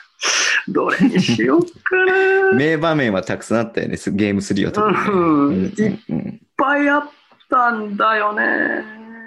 張本選手のね、スイッチディフェンスもすごい良かったんですよね。うんうん。うん。そう、スイッチして一人で守ってましたもん。ヘルプなしで。そうね。こビのッグマンに対してね、守ってた。張本がオフェンスにディフェンスに良かったですよね。そう。ん1ゲーム目も良かったしね。張本選手のディフェンス良かったな、4番守れるの強いですよね。そうそうそうそうそうそうそうそうそうそうそう。うん。イランもうスイッチを誘うんですよ。わざと張本選手がついてるところにピックアンドロール仕掛けて、スイッチさせて、うんミスマッチ狙おうとするんですけど、そこを入れさせなかったですよね。うん。うん。フィジカルも強いしね。う。うんん。うん。えー、3ゲーム目はですね、今まで日本、日本で来たんで、ちょっとイランのディフェンスもちょっとピックアップしようかなと思ってます。えーちょっと点差がついたクォーター、第2クォーターですね。あちょっと日本がビューンと飛び出して20点差つけたクォーターなんですけど、そこの残り7分46秒、なん7分47秒、そのあたりですねうん、からのイランのディフェンスが素晴らしかったのでね、ここもちょっと勉強になるなと思って見てました。お、こっからだね。うん。このディフェンスですよ、やっぱり見どころ。このローテーション、スイッチとローテーション。ですね。まず、えっ、と、金村選手が逆サイドにスルスルスルって走っていくときあるじゃないですか。逆サイドにスルスルスルって7分36秒ぐらいに走ってくるんです。その時、えっ、とね、誰やろうん、ロシター選手が screen your own man って言って、自分のマークマンをスクリーンしてるんですよ。だからスイッチさせねえぞってやってるんですね。で、うんそこでバシッと判断したのが、イランの8番の選手がスイッチに走るんですね、バーンって。はいはいははいい。土屋選手です元々でそうするとは辻君についてる選手。そう。で、辻選手のマークマンってう、んそれ外れるから、それは辻選手狙いますよ。うでん、竹内選手がしっかりスクリーンをかけてオープンにしたんですけど、その竹内選手のえーマークマンである、この20番のビッグマンの選手がヘルプに入って、竹内選手に、そう、空いた竹内選手にパスを出すんですけど、そこからトップと、トップから、もともと富樫選手についてたうん。選手がヘルプに入って打たせないと。で、そしたら外にキックアウトして、またクローズアウトしますよね。で、大きい選手がクローズアウトしました。そうすると、もともとその選手がついていた辻選手が開くので、はい、じゃあまた20番選手が辻選手につくと。うん。で、キックアウトさせて、イランの大きい選手が富樫選手について苦しいスリーを打たせると。いや、イランの選手動きまくりだね、これ、本当に。めちゃくちゃすごくないですか、このディフェンス。ぐるぐるぐるぐる回ってる、これ、うん本当に。最初のスイッチの判断、8番の選手がスイッチにバーンって、金村選手に行くっていう判断がまず素晴らしくて、うん。で、そうなった後、じゃあ逆サイド誰が守るっていうところのローテーションと、まあ、そこのスイッチですよね。すごい遠いスイッチですよ。だから、うんうん 遠いスイッチがうまくいってましたよね。これだから、富樫もボールもらってから、ドリブルで入ってて、ディフェンス抜いてて、キックアウトして、辻君もその後、ディフェンスマン抜いててうんっていうのを繰り返してにもかかわらず、うん一向に不利にならないっていう、このディフェンスはすごいよね。うん。ヘルプローテ、ヘルプローテ、ヘルプローテ、ヘルプローテ、すごいよね。おー、不思議。これはすごい。ねお見事ですね。お見事なディフェンス。うん。誰一人動きが被ってない。ねあの、うんダブルチームで抑えに行く、ドライブに対してケアするヘルプはあるんだけど、クローズアウトに対して2人向かっちゃうとか、うん。うんそういうのが一切ないんですよ。この状況で。結果的にこれね、リバウンド取った14番の選手の動き見てるとめっちゃ面白いわ。14番の選手すごいですよね。すごくない？この選手。すんごい動いてんだよね、これ。金丸選手のマーク外れたと思いきやそう、辻選手に行つって、いて、で、そんで最終的にロシターのスリーアウトに行くっていう。うん。これすごいね。うん。これすごいっすよね。いやー、勉強だなようロシター選手見つけたなと思いますよ、そうだよね。あいつ空いてるわ、やべえ、行かなきゃっつってさ、ウィングからさ、ゴール下までさ、走ってってさ、うん。うん、立派、立派、立派、すごいっすこれは本当にあの、うんあの、いろんな年代の方にはいはいはい。見ていただきたいディフェンスローテーションでした。で結果的にロシターがファウルでね、あの、イランボールになりますから。そううんそう。そう。ATO をこれで防ぎましたからね。うん。ATO じゃないか、これは。まあ、メンバーチェンジがあった後のセット防ぎましたから、ファースト。いや、これ面白いっすね。うん。はい。はい、えー、世界一細かい代表戦解説でございました。はい。えっ、と、いいっすか、慎太郎さん、じゃあこれで一はい。旦。ありがとうございます。一応ね、あの、代表戦に関してズボッターが来てますんで、読ませていただきます。はい。え、これ完全匿名なんで誰から送られてきたかわかんないですけれども、はい。うんいきます。えー B リーグや日本代表の試合をろくに見ずに、やれ、富樫はダメだの、えー富永や田田中地からテーブ使えたなど、えー現日本代表を下げて言う人が嫌い。批判を言うなら、えーもっとままともなことを言うか、ちゃんと試合を見ろ、という愚痴でしたという、はい。あれですけれども、そんな人いるの？いや中にはいます。やっぱり、あのー、YouTube とか、のコメント。ト欄とかを見ると、まあそういう方がいらっしゃったりは。富永、田中力テーブスはまだちょっと早いでしょって思うよね。うんう。ーん。面白いけどね、来てもらってもうん面白いけどと思うけれども。面い。白いけど。うん。まだね、あの、体的にもまだもうちょい。そうだよね。もうちょっと、うんうん3年後ぐらいなんか一番ね、油乗ってきそうだなっていう感じはあるよね。うん。うん、あのイランのディフェンスをかいくぐるのは難しいと思いますね。いや、まあ別に悪いわけじゃないですけどね。いや、僕ね、いいいいと思いますよ。なんか、あの、それってある意味裾野が広がってきたってことかなと僕思ってて。うんうん。あろくに見えてない人がやいやい、新聞記事とか見てやいやい言うみたいな。あ。あるじゃないですか。いや、僕なんかもさ、だってサッカーろくに見てないのに、いや、海外組がとか言っちゃうことありますよ。あね？確かに。いるのか、海外、ひ火でいるのかとか言ったことありますよ、若い時。ね国国民総監督論みたいなやつでしょ、うん、そうそうそうそうそうそう。そうだよね。うんそれと一緒。だからね、あ、なんか、ポジティブに捉えたらいいと思いますよ、裾野が広がってきたって。やっぱでも、フィジカルって改めて大切だなって思ってい、思った試合だなって思っていて、やっぱすごいじゃないですか、イランって。うんうんで、ね、張本天傑がやっぱそこで負けてないなってね、やっぱすごい見て取れたんで、うん。うやうん。っぱそういう選手が大事だなっていうのがね、うん。うん。思いました、僕は。改めてこの試合を見て思ったのが。うん。ゆさ YouTube のコメント欄とか結構あるんですね。いや、僕全然コメントマジで本当に見なくて、動画見るときって。あ、そうなんだ。ハイライトとかですか？そうですね。なんか、やっぱり、いろんな動画上がってるじゃないですか、YouTube とかって。う。うんん。その、やっぱりなんか再生数稼ぐには、やっぱ負け、負けた動画をなんか晒すような動画とかみああもうやっぱりあるんですよ、一定、一定数は。うんうん。なんか、そういうのをなんか開いちゃって、まあコメント欄とかも開いちゃうと、まああったりとか、普通の代表戦の動画とかでもあったりとか。へー全然まあ誰が送ったかは知らないですけどわかんないけど。うんうんうんうんうんうんうん。へーまあ確かに分かりやすいそのダメだった試合をここがダメだっていうのが一番まあ楽っちゃ楽ですかね。一番こう多分伸びるだろうし、楽っちゃ楽ですよね。なるほどね。いや、なんか中中国戦とか2試合とも負けましたけど、はい。やっぱりなんか B リーグで成長したなみたいな、なんかうん負けたけどなんかすごいポジティブな負けだったなみたいなのは見てて思うんっていて、確かにねやっぱなんかうんフィジカルとかでもやり合えうん。てましたし、なんかどちらかというと中国のバスケがすごい上手いなっていう印象をうんうんうん覚えたんで、うんなんかそことやり合える時間もあったっていうのは結構ポジティブだったなっていうのはうん。うん。思いましたね。はい。そうっすよね。いや、もう僕もその通りだと思いますよ。中国戦は確かに、あのー絡め取られて負けちゃったけど、うん。ね、うん。この、やっぱりチェスゲームでちょっとやられちゃったけど、本人たち、選手たち同士は別に負けてなかったなと思ってますし、ううん、ん。うん、うん、うん。ね。まあ B リーグに来てる外国籍もね、やっぱりすごい年々レベル上がってきてるなっていうのは間違いなく すごいっすよね。はですよ。よく山ちゃんがさ、山本修介が言ってたのがさ、はい。G リーグとかでやってる若い外国、外国人の G リーグ、G リーグの選手も上手いけど、やっぱり日本のそういう外国籍の方がディフェンスをめちゃめちゃ上手いってやっぱ言ってる。全然違うって、やっぱり。そうなん。やっぱりその辺はね、日本のレベル本当上がってるんだなってのはすごい、うあん。のいうふうに聞くからさ。いやだんだんレベル上がってきて、もう本当にね、あと5年、10年でもっともっと世界のレベル上がっていくんじゃ、世界でのレベル上がっていくんじゃないのかなと思うとね、いいよね。うんそれこそさっきの富永くんとか田中くんとかさ、テーブスとかさ、そういう若い選手がね、どんどん増えてきてるってのは本当いいことだし。うん。ラマスも優しいっすよね。だって若手育成してくれてますもんね。そうね。思いません？うん。ああ、確かに。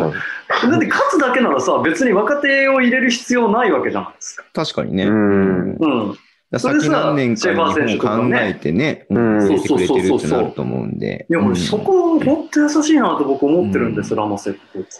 まあそれも多分まあ言われてはいると思うんですよね。まあもちろんねオリンピックまでで勝てるチーム作ってほしいんじゃなくて、この先日本のバスケが発展いくためにいいチームを作ってほしいっていうのは言われてるとは思うので、もちろんね。うんうんうんうんうんうん。でもそれやってくれますからね。だって、それで負けちゃったら自分のキャラに傷つくわけでしょ。そうだよね。で、若手使うからやんって言われるわけでうんそうね、旗から他のね、国のね、全然その内情を知らない人からしてみればさ、あらまさなんか結局結果出さなかったね、日本でもねっていう風になっちゃうからね。うん。うん、だ出したけどね。出してるけど。い やそうそうそう、それでうまくいかなかったと、まあうまくいかなかった場合には、うん。行かなかったらそうなっちゃいますもんね。そうだね。うんうんうん。すごい優しいなと思ってます。はいいやー、いいっすね。いや、ちなみに、じゃあ、こ交渉さん的には、キカ選手どっちですか？本当に一番キ。ラーパスやってみる。本当に難しいですよ。うん。れ難しいよね。うん。いや、でも、八村選手とかが来るなら、うん。まあ、ちょっとの差でギャビンかなっていう。それはジェッツファンだからね。まあ、違う違う違う違う。チャットの差で言うてるやん、そこは。フラットに見てます。でも八村選手がボールを運べるじゃないですか。うん。やっぱり自分でプッシュできるって考えると、八村選手より前に走れるギャビン選手がいると、うん、うん、うん。ブレイク出しやすいんじゃないかなっていうのをうん、うん、うん、うん。思ったりとか、やっぱりギャビン選手のスリーうん。の、やっぱりひどちらかというと八村選手がボール持つ機会多いと思うんで、うんその時にスペーシング広く取れるんだったらギャビン選手かなっていうギャビン選手が選ばれるなら目線だとそう。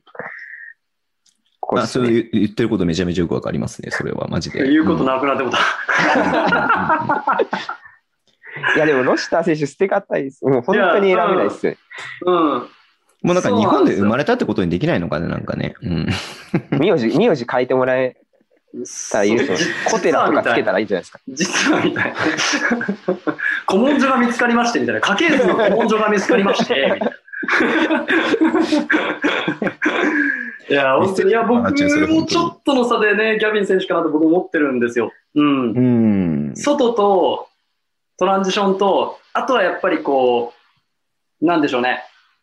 うん。っていう部分にしてみれば、あとはまあちょっとだけリバウンド能力とかはギャビン選手の方がちょっとだけ高かったりするのディフェンスリバウンドとか高かったりするのかななんてちょっとあの試合を見ると思っちゃったりなんかしちゃったりするんですけれども、まあでもリ,、リバウンドはね、もうコーチつけがたいんで、やっぱりそのうん。スペーシングとトランジションの部分うん。ですかね。うんえーあのロシア選手、スリー決定率は高いんですけど、本数自体がやっぱりね、そんなに多くないので、う。うんんそこを見られちゃうとね、あの開けられちゃうってこともありえたりするので、確かにね。う。うんん、ねえ、いやー、難しいけど、難しいっすよ。うん、いや、めっちゃ難しい。いや、でも僕もちょっと本当に小下さんの後に上乗せす、あの、かぶってるかもしれないですけど、う ん僕もギャビン選手、一歩、半歩、靴底3分の2ぐらいリードかなぐらいの気持ちでいます。うん。まあ、本当わかんないね、これはね。結局ね、この今やってる15人じゃなくてね、八村、渡辺、馬場が入ってきた上でのね、あうん。の代表になってくるとは思うんで。ううんん。ね、中国戦のゲーム1、ギャビン初ね、日本代表デビューだったけど、そんなに良くなかったじゃないですか。そうでは、いロシタ、中国戦はロシタの方が良かったじゃないですか。よかったですうね。ん、でもここ3試合ね、イラン、イランを見ちゃうと、まあ、ギャビンの方がいいかなっていう感じはしちゃうけども、まあ、対戦相手にもよるかなっていうのはあるんだから、そのフランス、えーっていうのもね、とかそういうことを考えるとどっちがいいの？みたいなのもあると思うしさ、うん。はい。まあいろいろ多角的に考えるときりなく予想がつかなくなるね。って話でさ。対戦相手で選べねえんだよ。ね。ね。っていうところなんだね。そうそうそうそうそうなんですよね。はい。あ、むずい。うん。楽しいですね。っていうのはありますね。はい。うんまあちょっとでも、まあ楽しみだよ。だから本当にね、あの、この間 YouTube でも言ったんだけど、ずっと1ヶ月間バスケありますんで、まあ1ヶ月後か8月の末までね、うんアジアカップ本戦まで続いてるんで、はい。うんもう代表いつ休むのみたいな感じで。そうね。うん。でも9月になったらね、ジェッツブースターとしては。はね、ちょちょっと外れてくれませんかみたいな。そうだよね。そうだから来季のシーズンのことを考えたらギャビン外れてもらった方がいいよねっていうさ。うんあそれはないとアルバ思いますけど、ジェッツブースターアルバルクブースターも、でもロシターがずっと出てるんで、あー確かに不安なんじゃないですか。確かに。確かにね、田中ロシターね、いるとやっぱりね、あれ、バックコートによって変わるあるかな。比江島選手のコートでメインで使うんだったらロシター選手みたいな。相性ね、まあ、あ富樫がいるならギャビンが、みたいなね。竹内康介とね、あのロシターはやっぱ相性いいなっていう感じがしたし、いそれは当たり前だしさ。で、がゲーム3なんか富樫君がやっぱりね、結構パス供給する係になってて、やっぱギャビンへのポップとかはすごい良かったんで。そうですね。ん。そうそうそうそう。まあそういう相性もあるしね。これは切りない。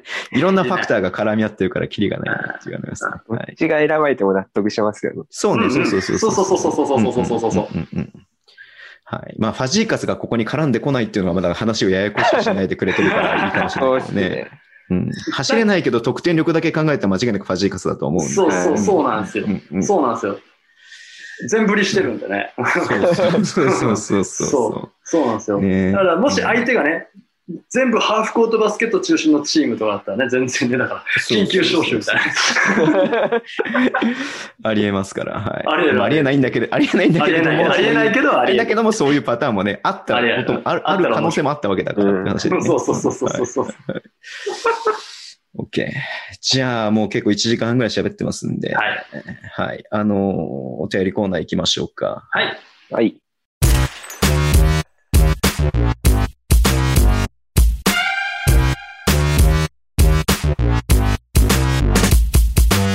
お便りコーナーです。はい。はい。えーっと、メグさんからいただきました。ズボンさん、はい慎太郎さん、小城さん、こんばんは。久しぶりにお便りします。えー来シーズン見に行きたいチームが増えすぎて困っています。どうしたらいいですかね。ひとまず、長崎への行きか行き方調べてみました。なかなか難易度高い。お二人は試合見に行きたい場所はありますか？あ、ごめん。お三人はえー試合見に行きたい場所はありますか？ということなんですけれども、あメグさんはね、北海道在住なんですけど、京都も好きで、うん。結構ね、あの、関東のね、アウェイとかに来たりとか、まあ、京都とかも行ったりとか、いろんなとこ行く人なんですけど、まあ、まずね、沖縄行きたいよねっていうのは、まあ、大事いやー行きたいなってっすねのはもちろんそうだと思うんだけれども、うんあとは？まあ、全部行きたいよね。僕は、まあもう毎回の言ってますよ、滋賀でしょ？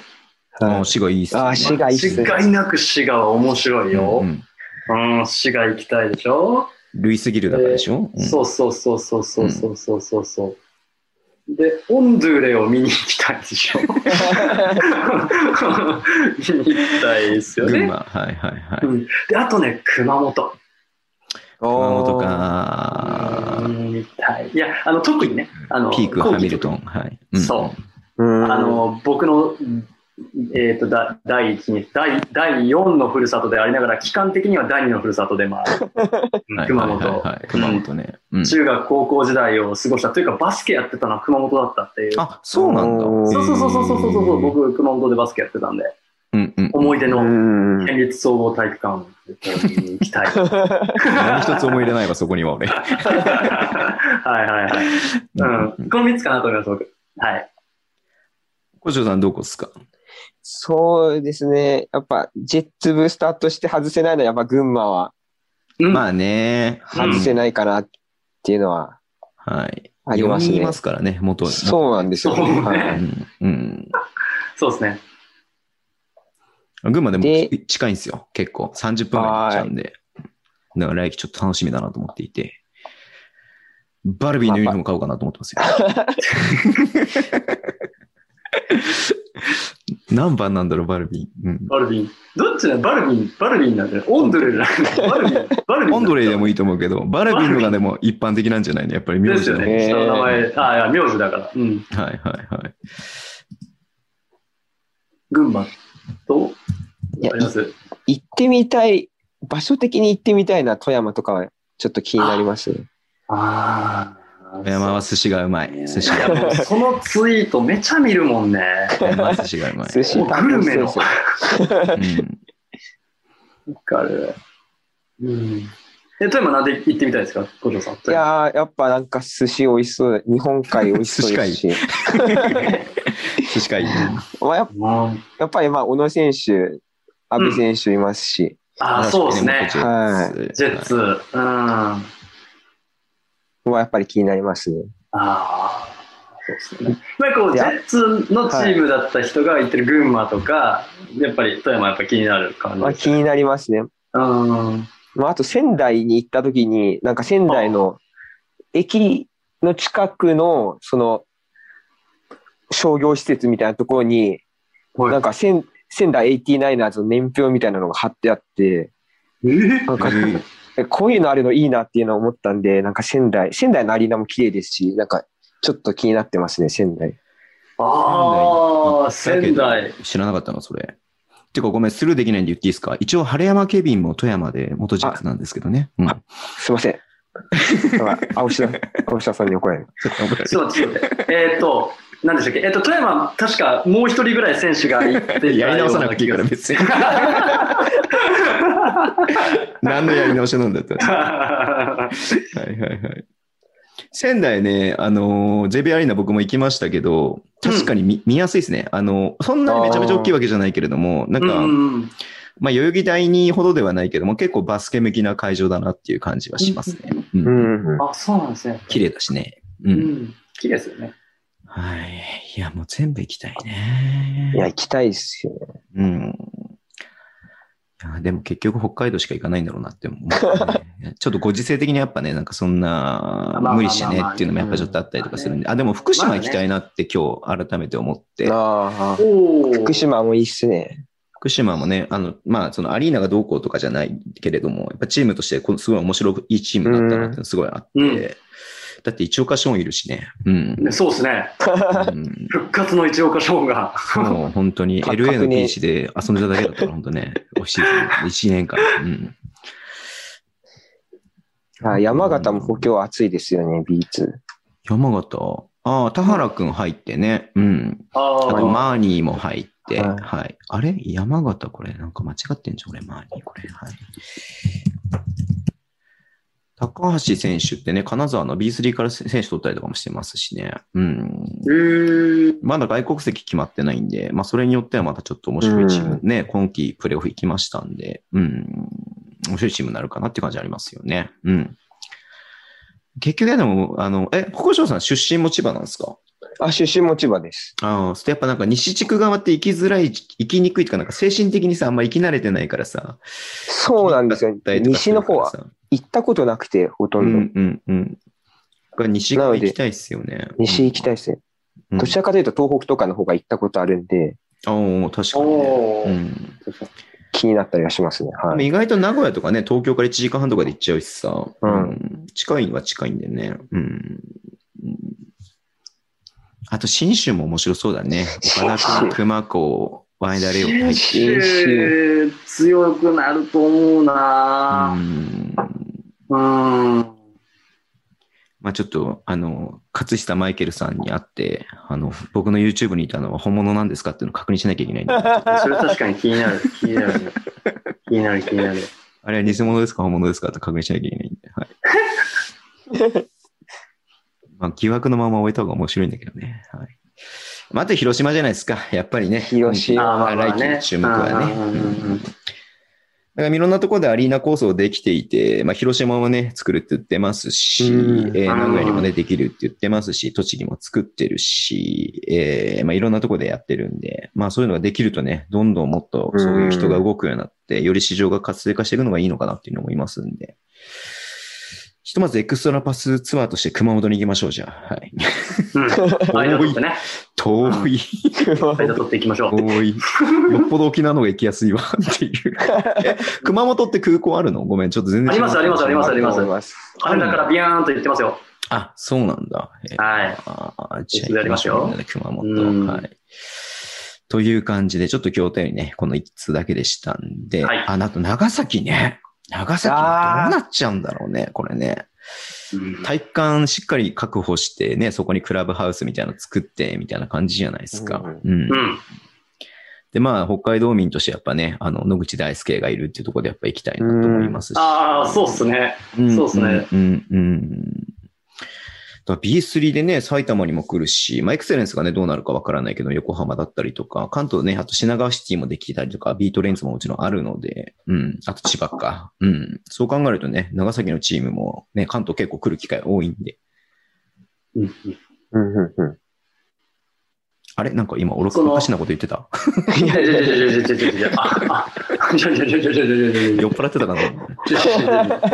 なんかこっちが酔ってた。なんかこっちが酔ってた。ごめん、なんか、ごめん、なんか一人ず、なんか YouTube みたいになってた、今、ずっと一人で。あれは本当1時間長い独り言だからね、本当ただの。確かに、確かに。ちょっと聞いちゃってた部分あります。いやでも長崎、長崎、長崎、そうですね、長崎が関東に来るときは、まあ、それは当然ね、見たいですよね。ちょっとね、行く、い行くことはまあまあできないかなとは思うんですけどはいも、はいはい。わうん。かりました。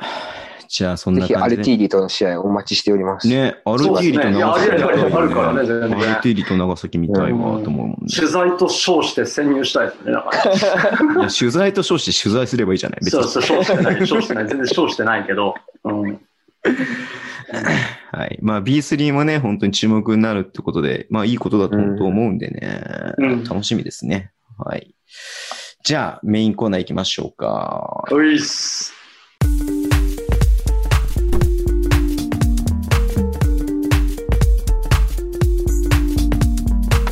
ミステリーコーナー来たね、これね。ちょっとこの音だけサンプリングして、俺なんか YouTube でこう押せば流れるみたいな感じにしたい？慎太郎さん来たね、これね。ちゃんと汚ねこれね汚ねこれね汚ねこれねなんかビッグネームの遺跡があるために、汚ねこれねってなったら。ちょっとサンプラー用意しようかな。はい、はいということで、はいね、はい、ミステリーコーナーですけども、どうしますか、はいちょっとお便りも一件いただいてます。はい行きましょう行きましょうはいちょっと先読んじゃっていいですか？はいいい。ですよ。はい、えー、ズボンさん、慎太郎さん、小翔さん、こんばんは。タカラです。ミステリーコーナーへの投稿です。世の中ではミステリーのお便り宝さんしかねえんじゃねえかっていうか。世の中ではコロナワクチンがようやく出回り始めた感がありますね。ツイッターでもなんかワクチン打ったという人をちらほらと見かけます。えーしかし、打つ人が増える一方で、ワクチン陰謀論というのを見たり聞いたりすることがあります。印象に残っているのは、ワクチンを開発した会社の偉い人は、実はそのワクチンを打っていない。ワクチンを打つと 5G に接続されるようになるなどです。マジでこれどういう。こと？どういうこと？正直、慎太郎さんのミステリーコーナーのせいで都市伝説に興味を持つようになってしまった僕はワクチン陰謀論を見て、ワクチンって本当に打っても大丈夫なものだろうか、しばらく打つのやめて様子見ようかな、などという懐疑的な気持ちで数日前まで、まあ、数日前まで持っていました。えーまあでもある日、ツイッターでワクチン陰謀論は儲かるという記事を見て、そういうことだったのかと納得し、逆に今では早く打ってやりたい気持ちでいっぱいです。お二人はワクワクチンチンするえー予定はありますか？なんで急に下ネタぶち込んでくんだ？また考えた、考えとかありますかまとまりがなくて申し訳ないですが、早く満員でマスクなしでまたバスケ観戦できる日が待ち遠しいですね。ではえー今週の配信も楽しみにしていますということなんですけれども。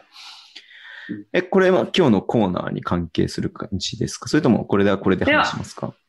別にそこもそ全然関係はしてないんですけど、まあ、陰謀論ね、まあ、都市伝説の一分野なのでね、あると思うんですけど、あどうっすか？ワクチン怖いっすか？いや、だって調子悪くなるって聞くから単純にうんうんうん。嫌だなとは思うから、打たなくていいんだったら打ちたくないけれども、だってね、っていうふうに思うよね。うん。そうですね。そんなコロ、ロナに対して、まあちょっとこれも人それぞれ考えが違うから、こういうこと言うのは良くないかもしれないけども、まあ本当ね、前も口出されたけど、風邪の延長みたいなもんだろうなっていうふうに思ってる部分もあるんで。う。うんん。ううん。んうんうんうん。まあ、その、合併症とかを引き起こさない限りは、ね、今のところは、その致死率、単体での致死率はそこまで、そうそうそうそうそう。うん。SARS とか MERS とかに比べればそうそうそう。高くはないかなとは思ってるんですけどね。噛まれるとゾンビになるとかでもないしね、っていうん うんうん。っていうのは僕の感覚なんで、まあ、打ち、打たなくていいんだったら打ちたくないなって思う。だ調子悪くなりたくないから。うんうですか、小翔さん、なんか陰謀論、陰？ご存知ですか？陰謀論？いや、全然知らないですね。なんか、うん。そういう陰謀論あったんだ、みたいな。はい。ワクチンの陰謀論全然知らんかったんで。今メール聞いて、へえ、みたいな感じでした。こ れ何 ?5G に接続されるってどういう意味なのこれ？いやこれよくわかんないんですけど、いや、あのね、実際これ事実と混ざってるんですよ、これ。確かにファイザーの元副社長かなんかが、ワクチン打つと女性になんか、なんだっけな、不妊症になる可能性がありますよっていうニュースはあったんですよ、実際に。はいはいはいはいうんはいはいはい。それはあったんですけど、なんかそれが、なんかこ誇張されていろいろ混ざり合って出回ってる感じあるんじゃないかなと思うんですね。ほうほううん。ですよ。で、えっと、な、な 5G に接続されるなんだろうな、電波を見るってこと、人が。うんうん。あの、なんて言えばいいんだろうな、あのね、なんか、技術者をやってる人とかはわかると思うんですけど、5G ってごめん、まだまだね、直進安定性しかない、まっすぐなとこしか飛ばない状態なんですよね、今ね。ええ、はいそうなんえーですか。それの、例えば受信機があったとしましょうよ。ね。はいはいそのまっすぐしか飛ばへんから壁とかね、あの、曲がったところとか無理なんですよ。だから屋外の平坦なところしか今のとこ繋がらないんですよね。うんうんうんうん。うんじゃあ、じゃあその技術がまだ追いついてないので、受信機側だけ進化するのって思うんですよ。うんうんうんうんうんだから、あだからまあ、つながる、つながらんとかっていうよりも、じゃあ、じゃあ、その、どういう電波につながるのかっていう、その電波自体がまだうまくできてへんのに、うんうん で、受信機だけつ、そのコストやばいなっていうね、うん ところがあるんですよね。うん。で、じゃあなんで何社もあるのみたいな気持ちになる。うんうんうん。うん。なな一社に、一社とかでいいじゃん、そしたらさ。じゃあ、ファイザーうち作りました、みんなで売れ打ちましょうとかだったら怪しいなって思うかもしれないですけど、あ、確なんかかにね結。構あるでしょ。うん ね、うんモデルナ社だったりとかさ、ファイザーなん社だったりか。国内で生産できるっていうのもあるしね。うん。そうそうそうそうそうそうう。んであるじゃないですか。うん。で、えーじゃじゃあ、それじゃあ中身も完全に一生中身入ってるもん一生やったら副作用の反応も全部同じじゃないですか。うん。同じはずでしょ？うん。期間とかも中身も全部同じじゃないとおおかしなことになるうんじゃないですか。うんじゃあ、何？んちょっと成分は違うけど同じ陰謀論で手繋いでんのって思っちゃうんですよ。全部の会社が。確かにね。だからそこはさすがに、いや、ワクチン打って副作用がどうのとか一旦置いといて、なんか 5G につながるとか、マイクロチップがどうのとかっていうのは、さすがにないんじゃないかな、なるほど。と思うんすけどね。うーん。うん。はい Bluetooth に接続される、便利やん。逆にね。便利やん。。そしたら逆にいいよね。そんな、そんないっぱいあるんだ。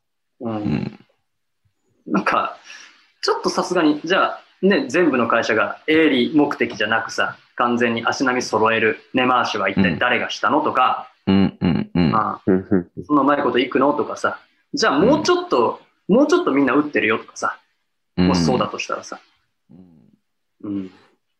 だからなんか、本当に出てきた噂が尾ひれついて融合されてできちゃったんだなっていうのはわかりますよね。うん。うんなるほど。うん。僕の見解です。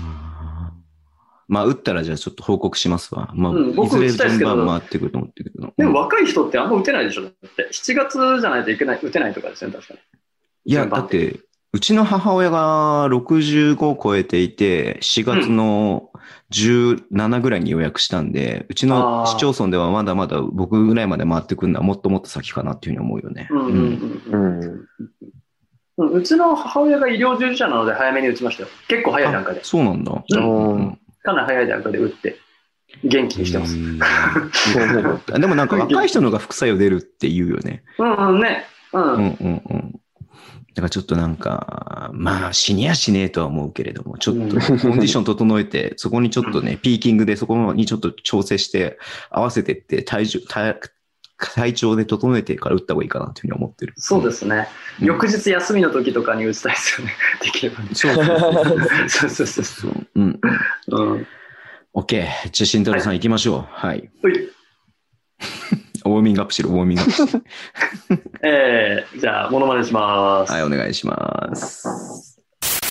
日本人の約20%が持つと言われているもの、それは、前世記憶。全席記憶。仏教思想である輪廻転生。しかし、仏教圏ではない国の子供たちが次々と前世について語り出している。って話。これらの記憶は真実、はてまた偶然の一致なのでしょうか。我々が迎える新時代。これらの事実と向き合う時がすぐそこまで来ているのです。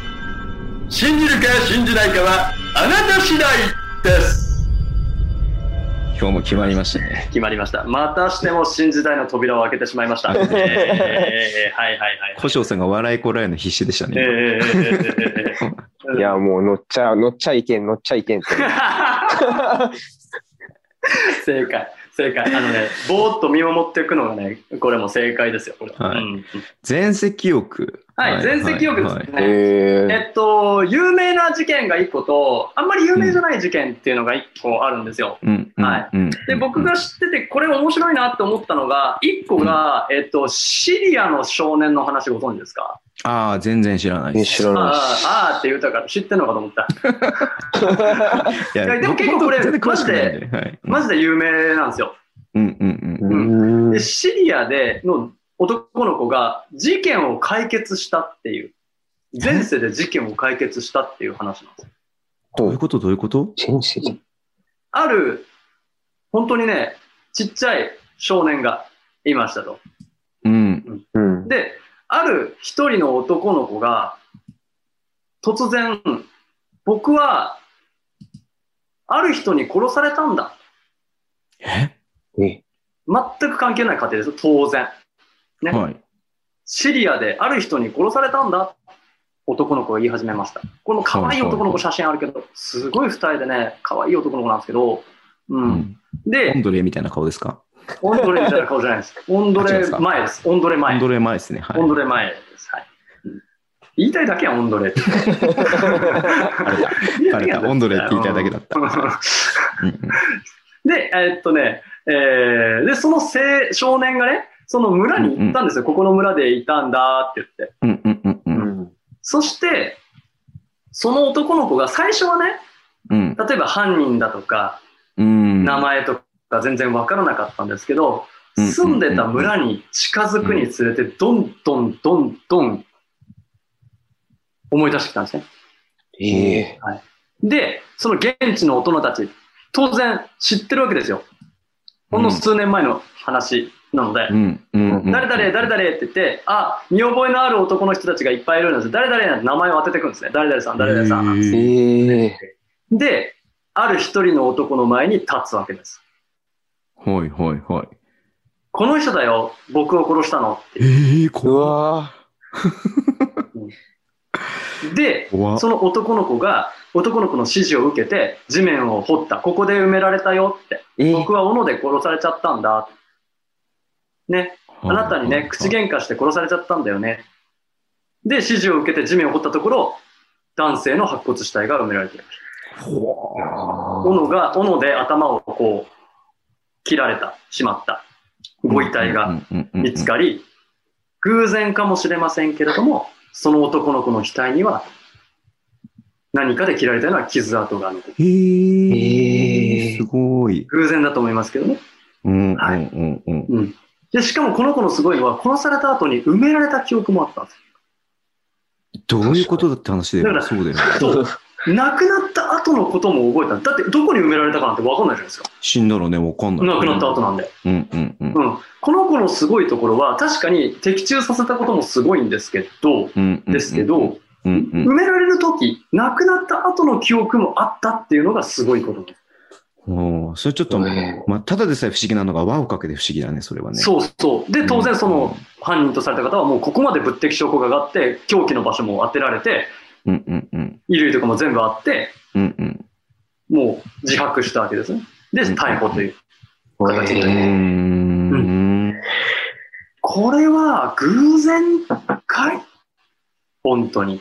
いやそんなん、そんなんもう偶然じゃないですよ。偶然なわけない。偶然なわけないですよ。何分の1偶然でそんなの確率ってなってそう、る。適当に言ってそんなこと起きるわけないじゃんだって。うんそうなんですよ。でこれって結構ね、ニュースとかにもなってて有名なところなんですけど、うん、でもう一個ね、面白い方が、これはこれはね、全然ね、あの全然平和なはいはいはい。話で、うんえっとね、アメリカのライアン・ハモンズ君っていう少年がいました。えうんうんそのこのハモンズ君俺あ、マジで？え？あの、横浜ビー・コルセアーズに新しく入ったレイトン・ハモンズ君。そうですね、レイトンですね、それね レイトン・ハモンズだと思いますね。関係ないですか？そのハモンズは。シモンズに行くかなと思ったんですけど、そのままハモンズ、うん、ハモンズでしたね。はい確かハモンズ入りましたね。はい。あごめんなさい。ごめんなさい。本当ごめんなさい。はい。どうぞ大。丈夫です。僕。もシモンズで身構えてたんで。はい。ふざけたくなっちゃった。うん。で なんかね、あのね、この男の子が5歳の頃にいきなりね、僕は別の人だったんだよ、ママって言い始めたんです。5歳 ?5 歳5歳。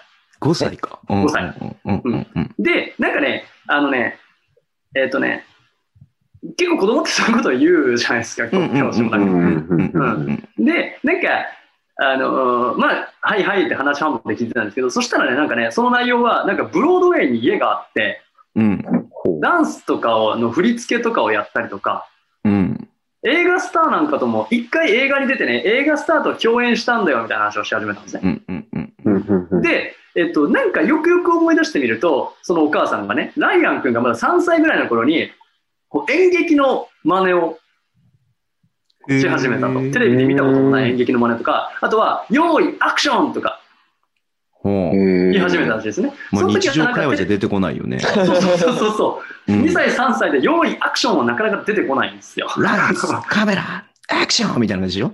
そうそうそうそう。まあなんか撮ってる風の感感じでの話をし始めたなっていうのは覚えてたらしくて、うんで、うんあのーじゃあちょっと興味本位で、ライアン君、こう、古い図書館で、こう、いろいろね、昔の役者さんの、を調べ始めたんですって。ほいほいほい。うんそしたら、ママ見つけたようんうんって言ったんですね。はい。うんそこになんと、その前世の方が載ってたんですえーええよ。うん。自分はこれだったっていうことを見つけたってこと？そうそう、見つけたんですよ。へえこれ僕、これ僕だって言うて。うんうんで、あのーえっとね、映画もあって、うんうんうん。本当に1回しか映画出てないんですよ。1932年の。ずいぶん前ですね。うんナイト・アフター・ナイトっていう映画に出てた。そこでね、うんうん。ナイトドクターナイトドうん、クター違う違う違う違う違う、ナイト・ドクターじゃない。ナイト・ドクターじゃない。ナイト・ドクタナイトーじゃない。ドクターじゃないか。うんうん。確かナイト・アフター・ナイトだったかなっていう映画に残ってて、そこでその人が、もう、もう今でも見れるんですけど、その映画。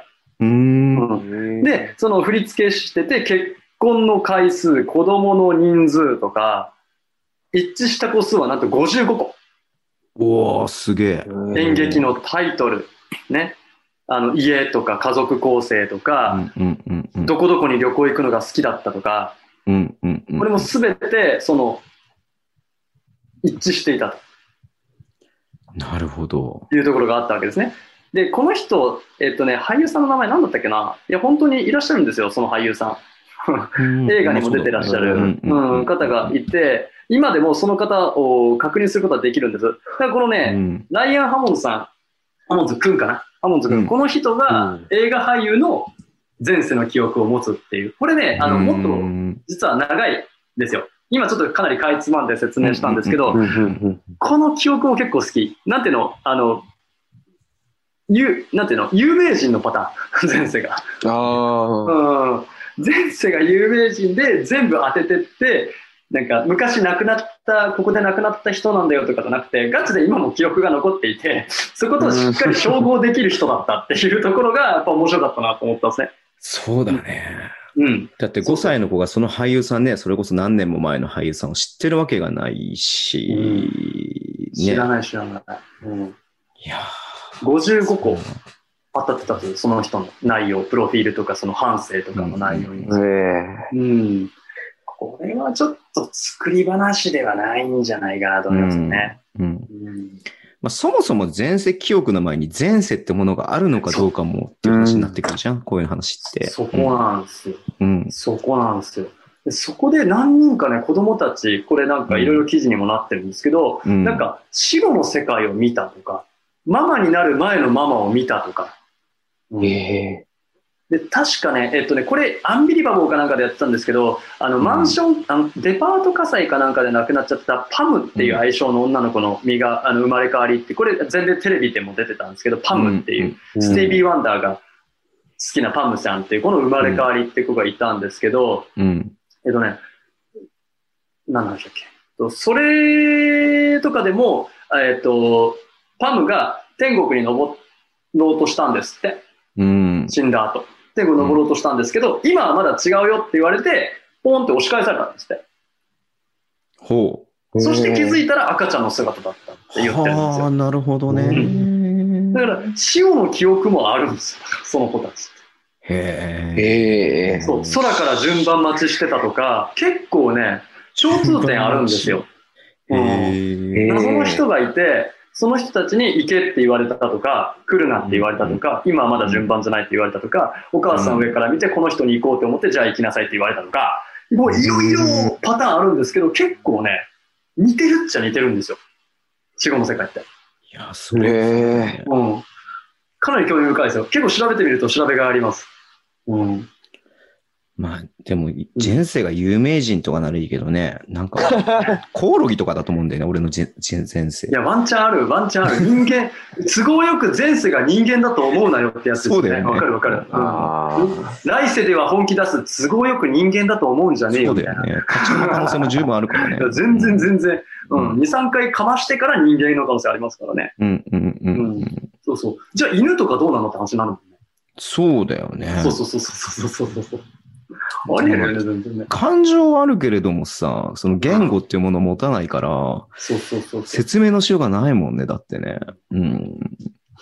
なんだっけ虫に意識はあるのかっていう研究論文を書いた人がいたな、そういえば。そんな意識あってほしくないんだよね。気持ち悪いから意識あると。ちょっとね、ちょっ。とちょっとね、ちょっとね。うん逆になんか、うんその、なんか意識ない方がいいよ。だって蚊とか普通に殺すからさ、そうだね。そうっすよね。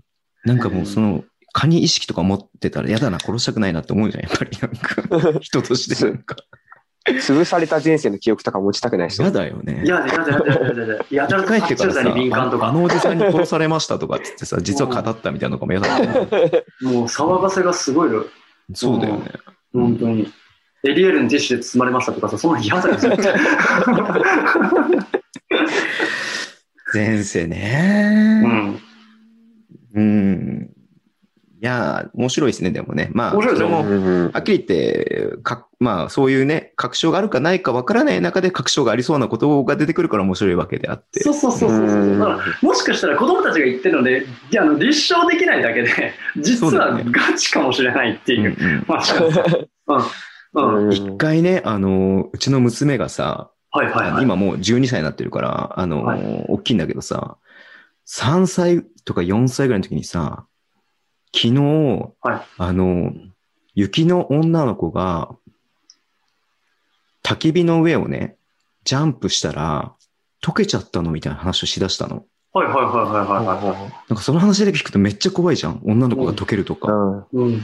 で、嫁と二人でさ、なんか変な夢でも見たのかなとかさ、すごい前世じゃないけど、なんか昔の変な記憶とか出てきたのかなってめっちゃ心配したんだけど、うん。次の日、あの、うん。NHK のお母さんと一緒に見てたら、うん。そういう歌が流れてて、こんなことだったんだってなったんだけどさ、でも、でもさ、うん。本当そういうふうに、それは後から分かったからいいけれども、いいけどね。親から、そう、親からしてみれば、なんかこの子変なの抱えてるかもしれないみたいなさ、じゃあ、結果的には歌のことを言っているけれども、実はなんか、そういうふうな、なんかそれを知ら知らないまま、なんかこの子変なもの持ってるかもしれないな、みたいな流れでさ、育っちゃう、親が育てちゃうとかもあると思うからさ。わかるわかるわかる。それを、だからそれを、だから、な強制するのも変だし、みたいなね。そうそんなこと言うんじゃありませんも変だし。そうそうそうそうあ、ねそうなの、そうなのって聞くけど、そんなことないよとも言えないからさ。うんうんうん。うんそういう部分でなんかまあ、いろん、子供はいろんなそういうのが出てくるからさ、うん。だからなんかその一つ一つ鵜呑みにするのはいけないことだとは思うんだけれども、でも、本当にそういうことがあったことを鵜呑みにしないで、あの、聞き逃しちゃってるっていう可能性もあるよね。あるあるあるあるあるあるそうそうそうそうそう。その中に、その NHK の番組の話の中に紛れてる可能性ある。そうそうそう。で、実際それは全然違う事象ではあったけども、実は本当の前世の記憶を話してることを、なんかそう、なんかね、違うものとして聞いちゃっていて、あ、そうなのって流しちゃってるけれども、実はそういったことだったかもしれないっていうのも往々にしてあるかもしれないって話だよね。うん。あり得るあり得る。いやー、ちょっと、あの、じゃあ、研究していきましょう。はい。いや、本当にね、いろいろ調べると本当面白いですよ。うん。ねすご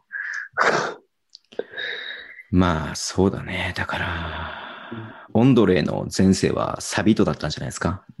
い。生きてる生きてる生きてる。生きてるか？あ生きてる。なんやったらどっちか若いかぐらいの感じやあ。そっか、そっか、そっか。ごめん、ごめん。うん生きてる生きてる。うんうんうんうん。はい。ということで、小翔さんどうでしたか？今日のミステリーコーナー。地獄ぶりいやーもうすげえとしかもう言いようがなく、うんうんうんうん。全然ついていけないです、ミステリー。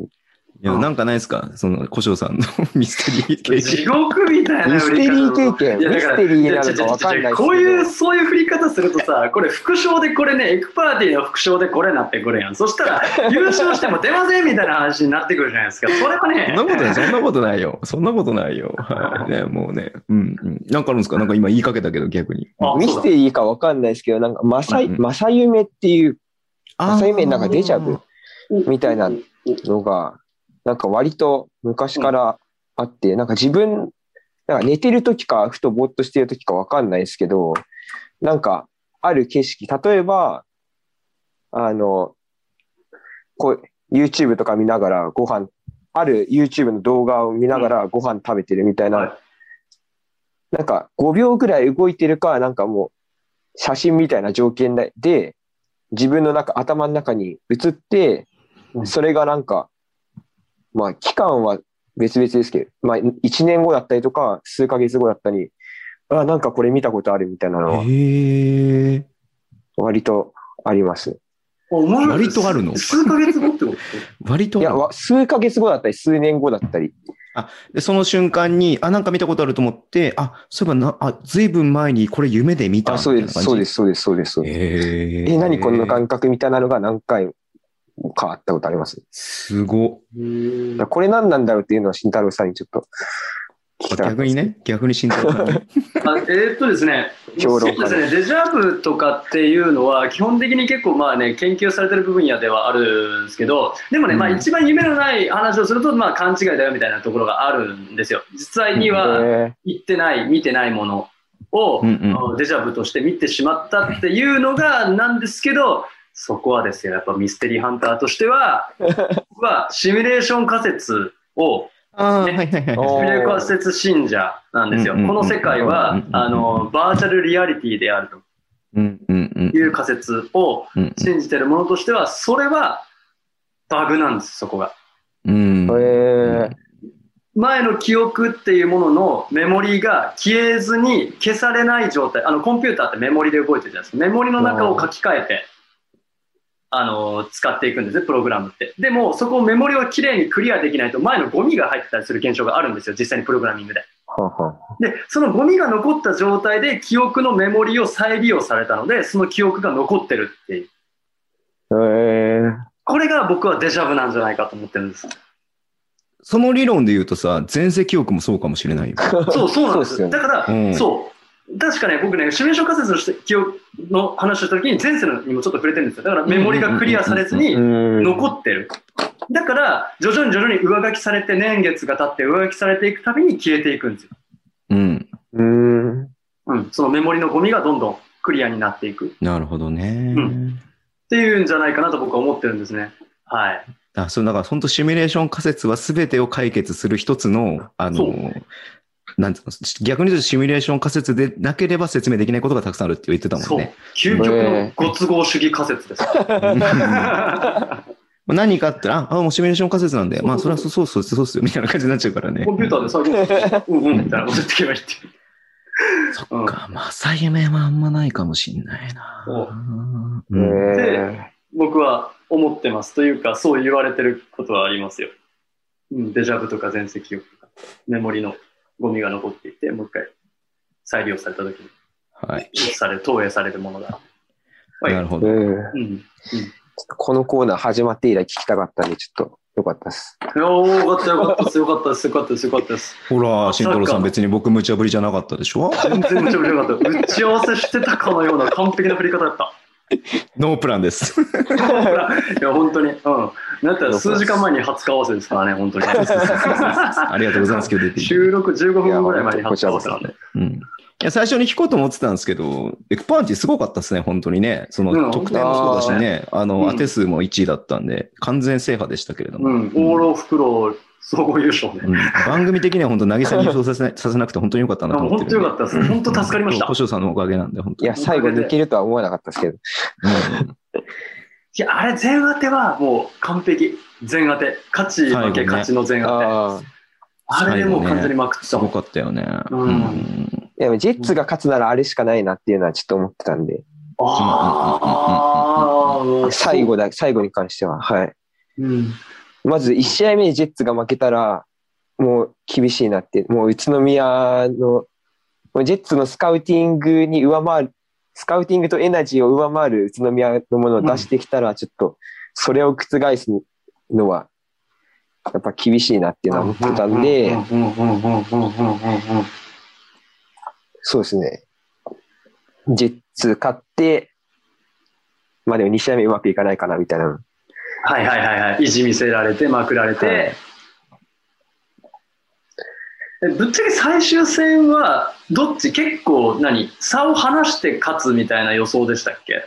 そうですね。まあ接戦、なんか、なんか毎年の優勢優勝を見ていると、なんか、はい。もう優勝する瞬間でもう結構余裕あるイメージなんですよ。なん。かもう最後はもう残り何秒でコート入ってくるみたいなはいはいはいはいはいはい。のがあったんで、だから最後はもう2ポゼッション差以上以上は離れるな、離れるんじゃないかなみたいなことは思ってました。最最後の、まあ、3試合はそういう感じで考えながらやりつつ、まあ、3試合目いけば、まあ、3試合予想すればどこかは絶対当たるかなと。宇都宮の2戦目勝ちはなんかほとんどあるかなっていうのは思ってたんで。あ、もう硬い、硬いところかなっていう。あの、はい負け負けだったとしても、まあ、2戦目の、まあ、そう、軽宇都宮まあ、勝利。お気に入ってるじゃないですけど、まあ、そこは、はい。多少、あの、エクパのルール的に、硬いところを取りに行きつつ予想しつつみたいな感じ最後のく CS はそういう予想もちょっとしてましたけど、レギュラーシーズンは結構頑張って予想してましいや、すごいよ。ぶっちぎってたもんね、最後ね。うん、僕ね、正直、ジェッツカチカチじゃないと厳しいと思っちゃってたタイプなんですよ。た。あ1戦目は間違いない。だから、そこ一緒なんですよ。コロさんと一緒で、はい1戦目勝てたらチャンスあると僕思ってて、あ、うん、じゃあ勝ち切るってしたら、疲労が出てこない2戦目で勝たなきゃ無理かなって僕ちょっと思っちゃってたんです。あー確かにね、それまで試合数多かったからね、CS ね。そうそうそうそう、だからもうかもう勝ち逃げするしかないかもって思って、まあ、スタッツ的には、まあ、あの注目とかはあってたんですけど、うん。あの勝敗については僕、勝ち勝ちしかないかなと思ってたんですよ、そこ読み切ってたから、やばいと思ったんですよ。いや、3、三戦目に行けばこっちのもんかなっていうのはちょっと思ってましたね。かはいマジそうなんかだ。そうなんですね。なんか千葉の方、なんか宇都宮の方が比較的年齢層高めまあ確かにね。かなっていうのもああーまあ確かに。まあ、疲労面うん。とか、あとまあ3戦目経験しているのも、うちの方は経、実の方が経験してましたし、っ確かに確かに確かに。ていうのもあって、なんか3戦目行ったら勝てるんじゃないかなっていうのはありました。いや、そこはすごいな。やっぱそう、ねあ、確かに確かに。確かにベテラン勢の疲労とかはありますよね、確かにね。うんで、確かに琉球戦で3戦目やって、勢いついてノリノリで行ってる時うん。で、3戦目まで行ったら、戦い方知ってんのはうちだから、勝てるやろっていう、んそのバックボーンもちゃんとありつつと。はいうんああ、なるほどな。ただ、あんなにスカウティング合戦になるとは思わなかったです。すごかったっすよね、あれすごかった。うんと1ポゼッションごと変わっていくみたいな感じだったもんね。はいうんね、タイムアウトごとにこんな変わんのみたいなね。ありましたね、本当にね。はいすごかったです。わかりました。じゃあ本当におめでとうございますって今更言うのもあれだけどね。おめでとうございます。いやありがとうございますおめでとうございます。はい。またいいね。ぜひ、また定期的に出てください。本当に。はい。お願いします。ぜひ。はい。ぜひ。なんか困ったらね、小城さん呼んで、なんかちゃんとそうですね。ここはどうなってたのかってね、話もって。千葉の外国籍が固まって、もう一回。そうだね。いいね、いいね。うんうん。ああ、いや、早く決まってほしいな。はいや、ですね、本当にね。うんい。もう、エリゴックに覚えるかよっぽど建設的だと思うんで、はい。おいやめとけ、やめとけ。やめとけ。T シャツ着てくれたんやから。T シャツ着てちゃんとやってくれてんやから。ということで、小城さん、今日ありがとうございましたあり。がとうございました。はい。じゃあ、慎太郎さん、最後、お願いしまあ、す。やんねや。やんねや。これはあんねやゲスト会でもあんねや。ちょっと待っていやこのコーナーめっちゃ面白いです。マジっすか。そうね、せやな。あーそうですね。えっ、と、私事で大変恐縮なんですけれども、うん、うん3歳9ヶ月になる、ちょっと息子がおりますですね。うんうん。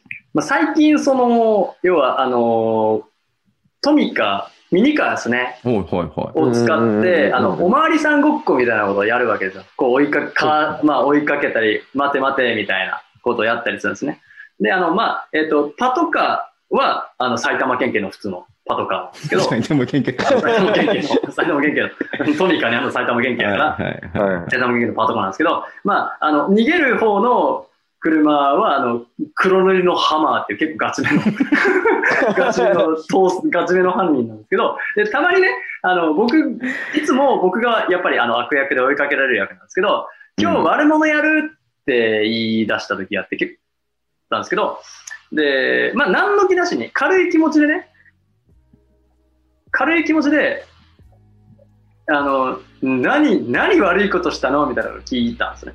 うん。うん、そしたらね、マジですよ。お団子を盗んで外国に売るの？って言ってました。どういうことだ？結こ構ガチめの悪党やなと。See you guys! いや結構ガチめのマフィアやったっていう話ですね。はい。わかんないよ。それ、お団子ヘアの女の子をね、人身売買の可能性やめとけ。もっとやばい、もっとやばい。やもっとやばいめとけ。そんな全席記憶いらん。あ ありがとうございました。りがとうございましたありがとうございました。